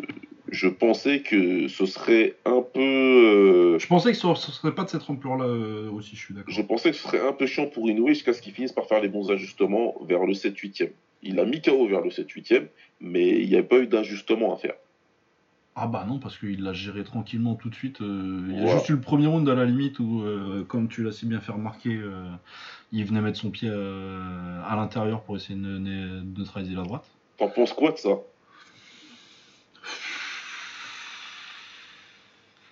Ça a pas marché déjà Est-ce que ça marche? Tu dois le faire Euh, Moi, non. Si je viens à l'intérieur, c'est pour caler mon jab à moi. Mais pas du tout. De toute façon, moi, je, je tourne rarement sur des... Enfin non, puis c'est à l'extérieur en plus. J'ai dit intérieur. Extérieur. Mais euh, Ouais, non, mais moi, je me vois pas en garde... euh, Ouais, c'est ça, un autre gaucher, j'en croise un tous les 18 du mois, mais je me vois pas faire ça. non. Bah non, euh, c'est pas, tu vois, je sais pas, c'est euh, c'est- bizarre, une stratégie où tu veux absolument retirer un avantage à, à ton adversaire, mais sans que toi ça t'apporte quelque chose, c'est pas quelque chose que je peux me mettre derrière moi. Pas... Oui, non, je suis, je suis, je suis d'accord avec toi, parce que bon, bah, ok, du coup, euh, bah, vous allez batailler au jab, bah, il est meilleur que toi aussi là. hein. Bah ouais. Le pire, c'est que ça a provoqué son, son, son, sa, sa- sa chute, parce que c'est là où Naoya a mis tout son travail de jab au corps. Ah a bah, parce que là, du coup, euh, oui, c'était comme ça, c'est ouvert pour le jab. hein, euh. Ah, et il a travaillé au corps, travaillé au corps. Après, il faisait jab, il remontait avec le même bras crochet, jab uppercut. Jab, il remontait avec, déjà avec la droite ou avec un crochet. Et puis après, là, sur le finish, le jab, le jab cross le plus. Enfin, jab au corps cross le plus rapide que j'ai vu, je crois. Ah ouais, non, ça va hyper vite. euh. Moi, le stream, il a sauté, d'ailleurs, pendant ça, j'ai dû attendre le replay. ah, c'est l'impact, la vitesse. Et de toute façon, la différence de vitesse qu'il y avait entre les deux, tout le combat, c'était assez incroyable. Ouais, non, mais oui, euh, euh, moi, de toute façon, je voyais pas... De toute façon, moi, Inoue, euh, j'en ai déjà parlé euh, bah, la dernière fois qu'il a combattu. Je vois pas comment tu le bats en lui laissant de l'espace. Faut, Ouais, c'est pas- faut être Willy Pep. faut être Willy Pep. Ou, euh, ou Prime. Prime Perne- Pernell Whitaker peut-être. Ouais. Enfin non, pas peut-être. Euh, je pense que Pernell Whitaker s'en sortirait bien contre Inoue, tu vois. Mais faut être ce genre de, de calibre de boxeur. Et Fulton, c'est un très très bon boxeur. Mais c'est pas c'est pas Willy Pep et c'est pas et c'est pas Pernell Whitaker et c'est pas Floyd Pas du Mayweather. tout, pas du tout. C'est c'est c'est un vrai boxeur de Philly, en fait, tu vois. Ouais. un vrai boxeur qui connaît, qui sait boxer, qui, qui- qui est académique, euh, qui, qui- qui a cette euh, white stance là, particulière là, de vraiment, euh, vraiment, vraiment prendre euh, bien euh, des appuis assez larges, mais qui est bon défensivement, parce qu'il a quand même bien défendu, surtout sur round 3, 4, il- c'était pas mal, tu vois ce qu'il faisait. Défensivement, Ouais, c'était plutôt bien, il trouvait des contres, mais en face, Il tape trop fort. Si tu lui laisses vite, de l'espace, c'est pas possible. Ça tape trop fort, c'est tactiquement c'est excellent. Et défensivement, j'ai l'impression qu'il a encore fait des progrès. Après, là, il a pas non plus une, euh, un monstre offensif en face. euh. Non, voilà, tu, ça lui a permis de travailler parce que c'est un boxeur défensif en fait. Mais tiens, justement, parce que t'as- il y a eu une très bonne remarque, donc tu vas pouvoir la faire à nos auditeurs qui l'ont pas lu. Il faut quoi pour battre un Naoya Inoue? Ou il fallait quoi? Euh, il fallait Chocolatito Prime. Il fallait Chocolatito Prime. Il fallait un boxeur ultra offensif. Ah ouais, non, mais de toute façon, c'est ce qu'on a vu quand il a boxé euh, Nonito la première fois. En fait, euh, Ouais. si euh, tous- les moments où il s'en sort bien, c'est parce qu'il lui rentre dedans et qu'il est prêt. Parce qu'en fait, euh, c'est un punch- J'ai pas l'impression qu'il punch aussi fort euh, à l'intérieur, Inoue. Parce que c'est une explosivité. C'est vraiment un punch qui est basé sur l'explosivité. Et du coup, s'il a Bien un sûr. pas ou deux à faire, si s'il si, s'il a un pas Ouais. pour, euh, pour lancer son jab et, euh, et sa droite, son une deux beaucoup, c'est- surtout ça qui. C'est le one-two qui, qui- qui est très très fort et euh, tu as complètement raison. C'est sa capacité à couvrir la distance rapidement lui donne cette explosivité qui, va rajouter à la puissance pour, pour, te mettre KO. Nonito, le premier combat, il était encore suffisamment euh, bon athlétiquement, encore suffisamment fort athlétiquement pour pouvoir prolonger les échanges à l'intérieur. Le deuxième combat, il avait plus cette capacité-là. Il a prolongé l'échange une fois, bah, il s'est fait descendre. Ouais, et puis même en le premier combat, dès qu'il prend, mais dès qu'il fait un pas en arrière pour respirer, il va au tapis où il se fait sonner gravement. Exactement, exactement. Et c'est parce que déjà, euh, physiquement, ça, le déclin est quand même là. Donc, euh, ouais, tu, là, tu le laisses lui tout loisir de travailler, tu lui laisses loisir de partir loin et couvrir cette distance et, et attaquer fort avec son, son travail en ligne, il est vraiment. Euh, voilà, ça parlait beaucoup des crochets dans les commentaires, mais euh, son ah, travail. en ligne, moi, vraiment, son, le truc qui, m'impressionne, c'est le 1-2. Hein. Ah, il a un bon crochet, hein, euh, faut pas... mais pour moi, vraiment, le, cœur de son jeu, c'est le 1-2. Ouais. C'est l'explosion sur un pas, c'est. Ah, si tu recules, ah, t'es mort. ouais, c'est ça. Tu, tu fais l'erreur de recul en ligne avec lui, tu t'es foutu. Donc. Donc ouais, ouais, je sais pas, je sais pas. Le...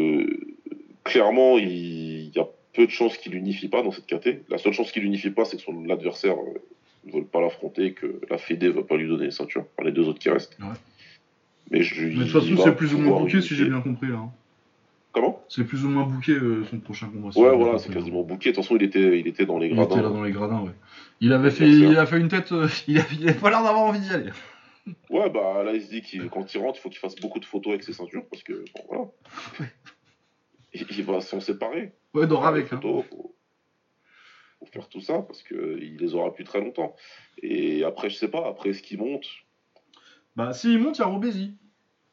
C'est pour ça, c'est. S'il monte, il monte. Et ça peut être intéressant. Ah, moi, je pense qu'il euh, fait comme il a fait à la KT d'avant, hein, il unifie vite fait et puis euh, bye bye. Qu'est-ce que tu veux faire? Tu viens de fumer le, le, mec qui était quand même euh, une longueur euh, devant les autres dans la KT. Ouais, c'est quand même. Il n'y a pas beaucoup de combattants qui montent comme ça et qui, qui, battent tout de suite le meilleur combattant de la KT du dessus. Ça, n'arrive pas souvent. Sinon, euh, je sais pas, Loma à 130 Mais on est déjà en train d'imaginer des sauts de 2 KT pour un mec qui a sa sixième, quoi. Je sais plus c'est qui qui m'a dit ça, c'est un des auditeurs qui me l'a dit par message. Et je trouvais l'idée super cool mais il faut voir. Ouais, c'est ça, non, parce que je sais pas jusqu'où il va monter, mais à mon avis, euh, je pense qu'il peut aller encore en plume. Ouais. Super plume, euh, ça va peut-être commencer à devenir compliqué au niveau de la taille. Quoi.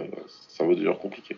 Je pense que ce sera un peu son, ce que, ce que les, je pense que ce serait un peu ce que les super flyweight ont été à, à Chocolatito.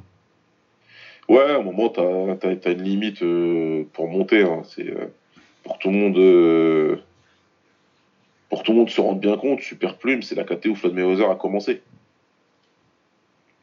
On parle de personnes, les mecs qui ont commencé en Super Plume, pour beaucoup, ils ont terminé euh, en welter et pour, pour certains en super welter, comme euh, Miguel Cotto. Euh, bon, après, t'as Pacquiao qui, qui, est une exception. ouais, mais tu commences à approcher du range de Pacquiao, quoi. Ouais. Parce qu'il commence plus. Non, il commence pas plus bas que Pacquiao, je dis des conneries. Mais, ah, Pacquiao, il a vraiment commencé. Euh... Bah, ils ont commencé Mimouche tous les deux, non? Je pense qu'ils ont commencé Mimouche tous les deux. Il me semble, ouais. Et euh, oui, quatrième, quatrième KT où il prend des titres, mais euh, il en a sauté une, on me rappelle. Ouais, il a sauté une, ouais. Sinon, il aurait pris. voilà. Je pense qu'il quoi bah, C'est les Superfly qui sautent, non? C'est bien ça. C'est les Superfly qui l'a sauté. Là. C'est Superfly. Mais ça aurait été un arrêt. Euh... Voilà. À ce moment-là, ouais. Parce que ah. ensuite, après, quand il y a Chocolatito, euh, Estrada, euh, Srisaket, là, ça aurait été pas mal. Ça aurait été pas mal du tout. Ça aurait été pas mal du tout, c'est clair. Euh, du coup, ouais, non, mais bravo à Inoue. Hein. Le meilleur boxeur du monde, on l'a pas dit encore, mais. Mais je pense que là, c'est assez clair quand même. Euh, ouais, et bah du coup, j'ai une question, moi, quand même. Oui. Euh, selon ce qui se passe ce week-end, ça peut changer ou pas? Quand je dis ce week-end pour les auditeurs, c'est-à-dire ce qui peut se passer dans le combat entre Crawford et Spence. Hmm. Est-ce que, ah, je, vais, je vais préciser, est-ce que les deux combattants de ce week-end sont éligibles à passer devant Inoue? Euh, Crawford peut-être, Spence un peu moins.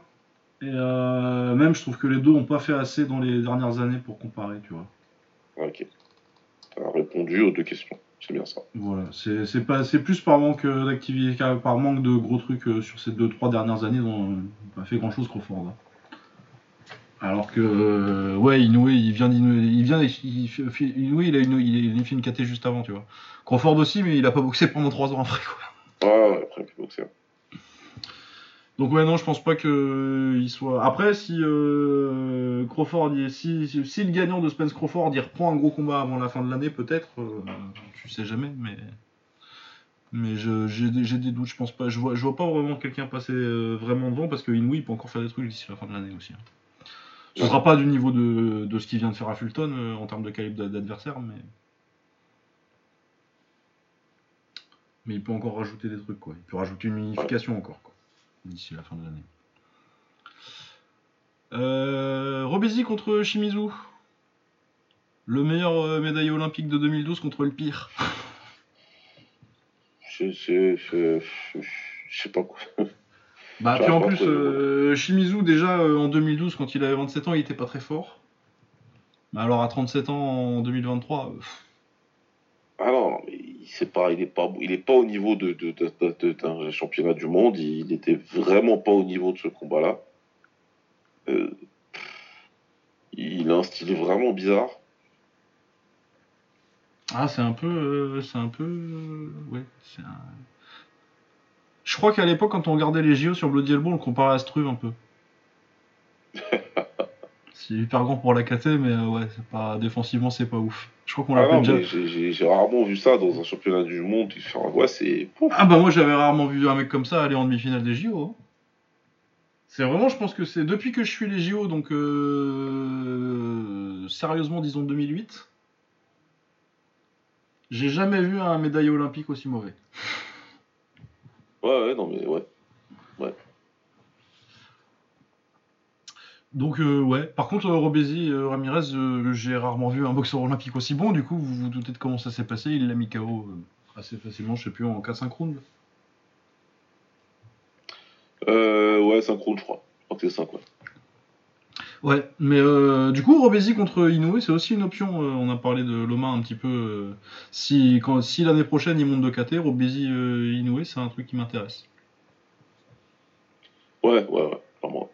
Je pense qu'Inoue, bon, faudrait peut-être voir comment il. Après, t'as toujours la question de est-ce qu'il va toujours puncher au fur et à mesure qu'il monte? Là, il a l'air de toujours taper quand même. Donc je me dis que 4, 4 livres de plus, ça devrait pas changer grand chose. Ouais, je pense que normalement, il tapera toujours. Et puis, c'est pas possible qu'ils aient pas ça en tête, euh, parce que si tu ramènes un mec comme ça dans ton undercard, c'est que tu veux que le public Oui, je pense que s'il était là, il y avait une raison aussi. Hein. Ouais, bien sûr, bien sûr. Je pense que c'est pour le pour le pour qu'il soit dans la tête des Japonais. C'était une petite présentation. Euh, non, il était plus amateur euh, pour Tokyo. J'étais en train de réfléchir s'il l'avait vu boxer chez eux. Euh, voilà. Et du coup, on a un petit peu parlé de Spence contre Crawford. Euh, comment tu vois le combat, euh, Baba? C'est compliqué. c'est compliqué. c'est compliqué, oui et non. Il y a un combattant qui est, qui est unanimement reconnu comme étant un meilleur combat, meilleur boxeur. C'est un meilleur boxeur. Crawford, c'est un meilleur pugiliste. Oui, je sais pas. Je pense pas que même les gens qui. je pense pas que ça fasse débat. Euh, donc c'est assez facile de se dire que bah, du coup c'est un meilleur boxeur. Je pense qu'il va pouvoir, il est un peu favori. Je vois que c'est le favori de tout le monde.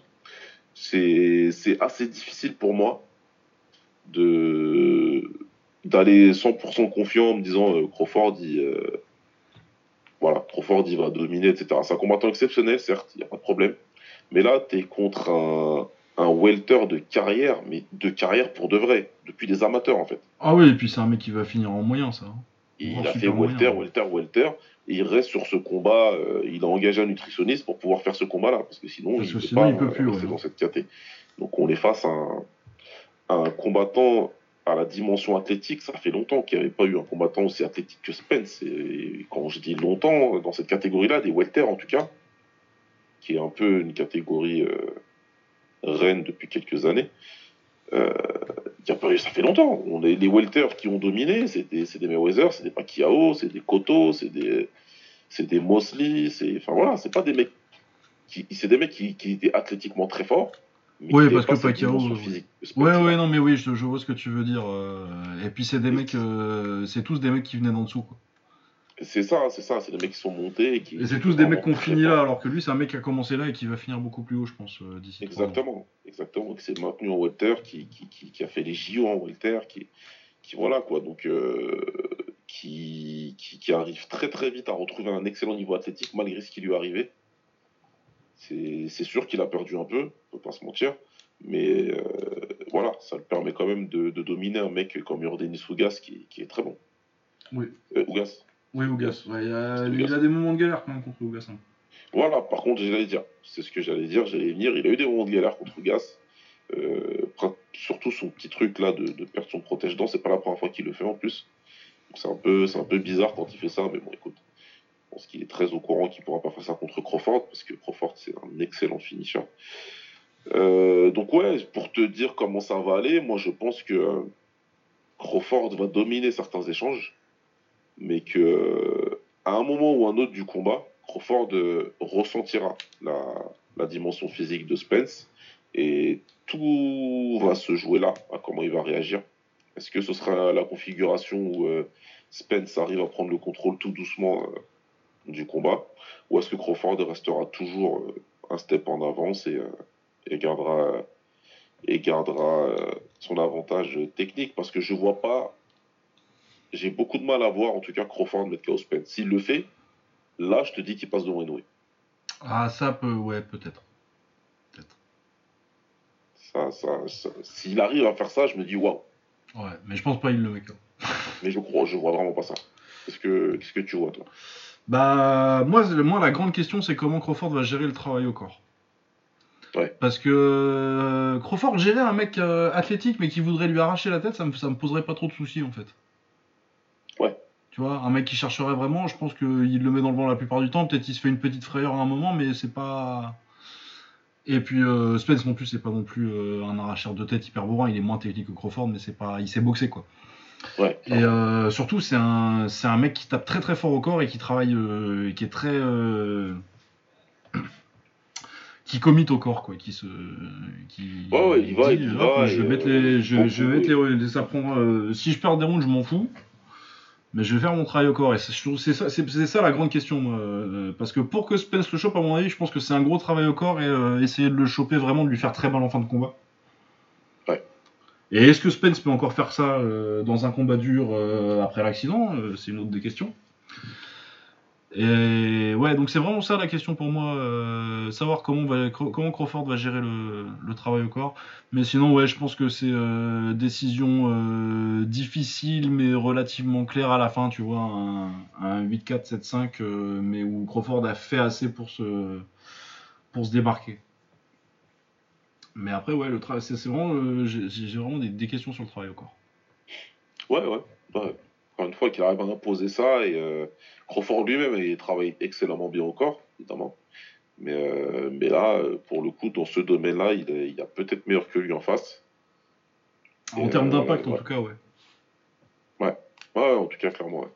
Donc, en tout cas, le match-up, il est génial, parce qu'il fait, il fait, il fait mal à la tête. Oui, oui, euh, j'aurais pu. vous m'avez chopé au moment où je dis ça. ouais, ouais. c'est clair. Donc, euh, donc, ouais, non, non, le match-up, il est tout simplement génial. Ça fait partie des gros chocs euh, des poids welter dans l'histoire, hein, tout simplement. Oui, puis on l'a attendu. Hein. Et, on va se régaler, on va se régaler, c'est clair. Ouais, ouais. par contre, j'ai marqué, il faudrait que je jette un petit coup d'œil à l'undercard par acquis de conscience quand même. Je pense pas que. Ah. J'avoue ne pas y avoir pensé du tout. Après, euh, je, je, sais que je l'ai vu et il euh, n'y a pas de match-up qui m'avait sauté aux yeux, je crois, mais bon, on va vérifier quand même. Ça, m'étonnerait quand même qu'il y ait au moins un bon petit combat. Euh. Il y a Isaac Cruz contre Giovanni Cabrera pour le WBC Silver et WB Latin. Ah, il y a Donito Donner, oui. Pour le titre WBC ah des Bantam contre un certain Alejandro Santiago. Euh, qui est pas champion, non. Nonito, il est champion. Ah non, il est vacant, oui, il est vacant. Le titre est vacant. Ouais. Et il a battu Antonio Neves et David Carmona, qui sont des noms que je reconnais, mais pas non plus. Euh, oui, je pense que c'est un peu pour donner un. un adieu sympa euh, à la WBC à, à Nonito. Ouais, ouais. Mais bon, moi je suis toujours content de voir Nonito Donner et c'est un boxeur qui sait encore boxer. Ouais, non, mais c'est clair. À son âge, c'est quand même assez, euh, assez incroyable. Et ouais, Isaac Cruz, euh. Isaac Cruz, il est 11ème sur BoxRec, quoi. Contre un non classé sur. Ouais. Ouais. Bon. Bon, oui, je me, je me disais bien que c'était pas non plus une undercard. Après, euh, ça fait longtemps, les pay-per-view américains, euh, quand ils ont un combat de cette ampleur-là, euh, les undercards de Canelo, c'était pas. pas souvent- Ouais, c'est pas non plus. ouais. c'était pas souvent le feu. Ouais. Euh, et ben voilà. Et ben, je pense qu'à part vous dire qu'il y avait un Rising, il y a un Rising, euh, je crois que c'est demain matin, Ah ouais ce week-end en tout cas. Ok. Euh, je te dis ça tout de suite, attends. On va aller chez notre ami Grabaka Hitman. Hop, et on va chercher Rising. Oui, non, mais parce qu'il y a. Alors, il y a ce soir, je crois. On a un. Enfin, non, samedi soir, on a euh, Pitbull contre Roberto De Souza, c'est Bellator contre Rising. Ouais. Avec Origuchi aussi contre un certain Makoto Shinryu que je connais pas. Il y a Kana aussi. Il y a Andrei, Andrei Koreshkov contre Lorenz Larkin, ça c'est sympa. C'est Voilà. une revanche, ça. Ça me parle, ce combat. Euh, je pense que c'est une revanche où ils ont déjà dû boxer ces deux-là. Ça me parle, ouais. Bon, c'est juste que c'est deux anciens, c'est tout. Ouais, des fois, euh, t'as euh, l'effet. Putain, mais ils se sont jamais boxés. eux Si, si, ils se sont boxés. Ouais. Euh, Ah, ouais. avait gagné par décision partagée en 2019. Ok, ouais. Non, bah ça va être un combat striking plutôt sympa pour du. Et du coup, il y a aussi une carte du Rising, ouais. Avec euh, Mikuru Asakura contre Vugar Karamov. Euh, Ogikubo contre euh, Joan Archuleta, mais surtout il y a Patricio Pitbull contre Shihiro Suzuki. Ah, c'est le Rising euh, Bellator, là Ok, Ouais. ouais. Ok. Ouais, ouais. Ok. Il y a Tofik Mousseff contre, euh, contre Akira, je sais pas qui c'est, mais. surtout, il y a Patricio Pitbull contre Shihiro Suzuki. Shihiro Suzuki, euh, en MMA, vous le connaissez peut-être pas trop, il a fait quelques petits combats au Rising. Mais par contre, il est à 10 ou 12-1 avec 10 KO en kick et euh, il est champion du knockout et il a une victoire sur Yuki Yosa. Ouais, ouais. ouais. C'est bien. Euh, après, c'est pas un très très grand kickboxer, je trouve, et c'est surtout que c'est un, c'est un énorme bourrin qui commence tous ses combats de la même façon en lâchant, euh, en lâchant tout en- sur 30 secondes, et après il voit comment ça réagit. En général, le mec il est par terre. Ouais. Et après, euh, bon, c'est plus compliqué si. Mais attends, je crois qu'il a euh, une série de. ah, c'est pas ce Shihiro Suzuki là. Ça, c'est un acteur japonais. Je cherche le martial artiste. Alors, il est sur une série en kick de 1, 2, 3, 4, 5, 6 KO, premier round. Ah, quand même, ouais. Oui, oui. Il y en aura deux autres de plus. euh. De toute façon, il y a 12, 12 de ses victoires. Euh, euh, 10 de ces 12 victoires, c'est par KO. Et en général, c'est quoi? Il fonce sur le mec euh, début de round et euh, il essaie de lui arracher la tête. Et après, il fait ça euh, une minute, une minute trente. Et puis après, il décide de voir un petit peu s'il faut qu'il se mette à boxer. Ouais, ouais. Parce qu'il est quand même pas idiot. il sait que ça dure pas non plus. Mais ouais, tous ces combats, ils commencent comme ça, il, il essaie d'arracher la tête au mec. À mon avis, c'est pour ça que le Rising l'aime bien. Ouais, je pense aussi. ouais. Ouais, donc euh, normalement, Patricio Pitbull devrait être un, un- un bien meilleur combattant de MMA, mais euh, s'il reste debout, il y a moyen qu'il se fasse surprendre. Quoi. Et ben voilà, c'était un- c'était le retour de bord du ring. Ouais, c'était. euh, On a passé en revue, voilà. C'est un Ouais, ouais, mois ouais. de bagarre. Oui, oui, un bon petit, un bon petit mois de bagarre. Euh, du coup, bah, merci à tous euh, d'être là pour nous écouter. Ça me fait du bien de penser à autre chose, là, un petit peu aussi. Ouais. Préparer l'émission, j'étais content. Euh, et puis du coup, euh, bah, toi t'es un peu plus libre et puis moi aussi j'ai un peu plus le temps. Là on reviendra la semaine prochaine évidemment pour parler de Spence contre, euh, Ouais, ouais, on va revenir débriefer ça. contre eux. A priori euh, j'ai pas prévu d'avoir d'autres décès dans ma famille tout de suite. Ouais, ouais. Et moi, comme tu le sais, je. Je reviens à la vie normale. là. Ouais ouais. je- il, reconnaît, il commence à reconnaître, il commence tout juste à reconnaître les couleurs là. Il a vu un lever de soleil hier, il a pleuré. C'est clair. Euh, ouais, bah voilà, bah merci à tous. On se retrouve. Euh, bon, on débriefera l'UFC aussi parce qu'il a l'air rigolo. Ouais, bien sûr. Et puis voilà, je pense pas qu'il y ait de, je pense pas qu'il y avait de kick ce week-end vraiment notable. Non, il me semble pas, rien de prévu. Non, non, je pense pas. Je fais un petit scrolling par acquis de conscience, mais euh, euh, ouais, j'essaierai de rattraper le Raja Damian dans le série. J'ai pris un peu de retard. Mais Euh, euh, J'ai plus que du retard, moi, mais ouais, ouais, non, mais on va se faire. on essaiera de s'y remettre. On essaiera de s'y remettre. euh, je vais rattraper. J'ai jeté un coup d'œil par-ci par-là pour, euh, comme je disais tout à l'heure, Isayishi et, et Nadaka qui ont boxé cette année. Mais oui, non, ça, ça a glissé dans la liste des priorités. euh, ce petit truc-là. Voilà. Portez-vous bien. Ciao. Et puis à la semaine prochaine. À bientôt. Ciao.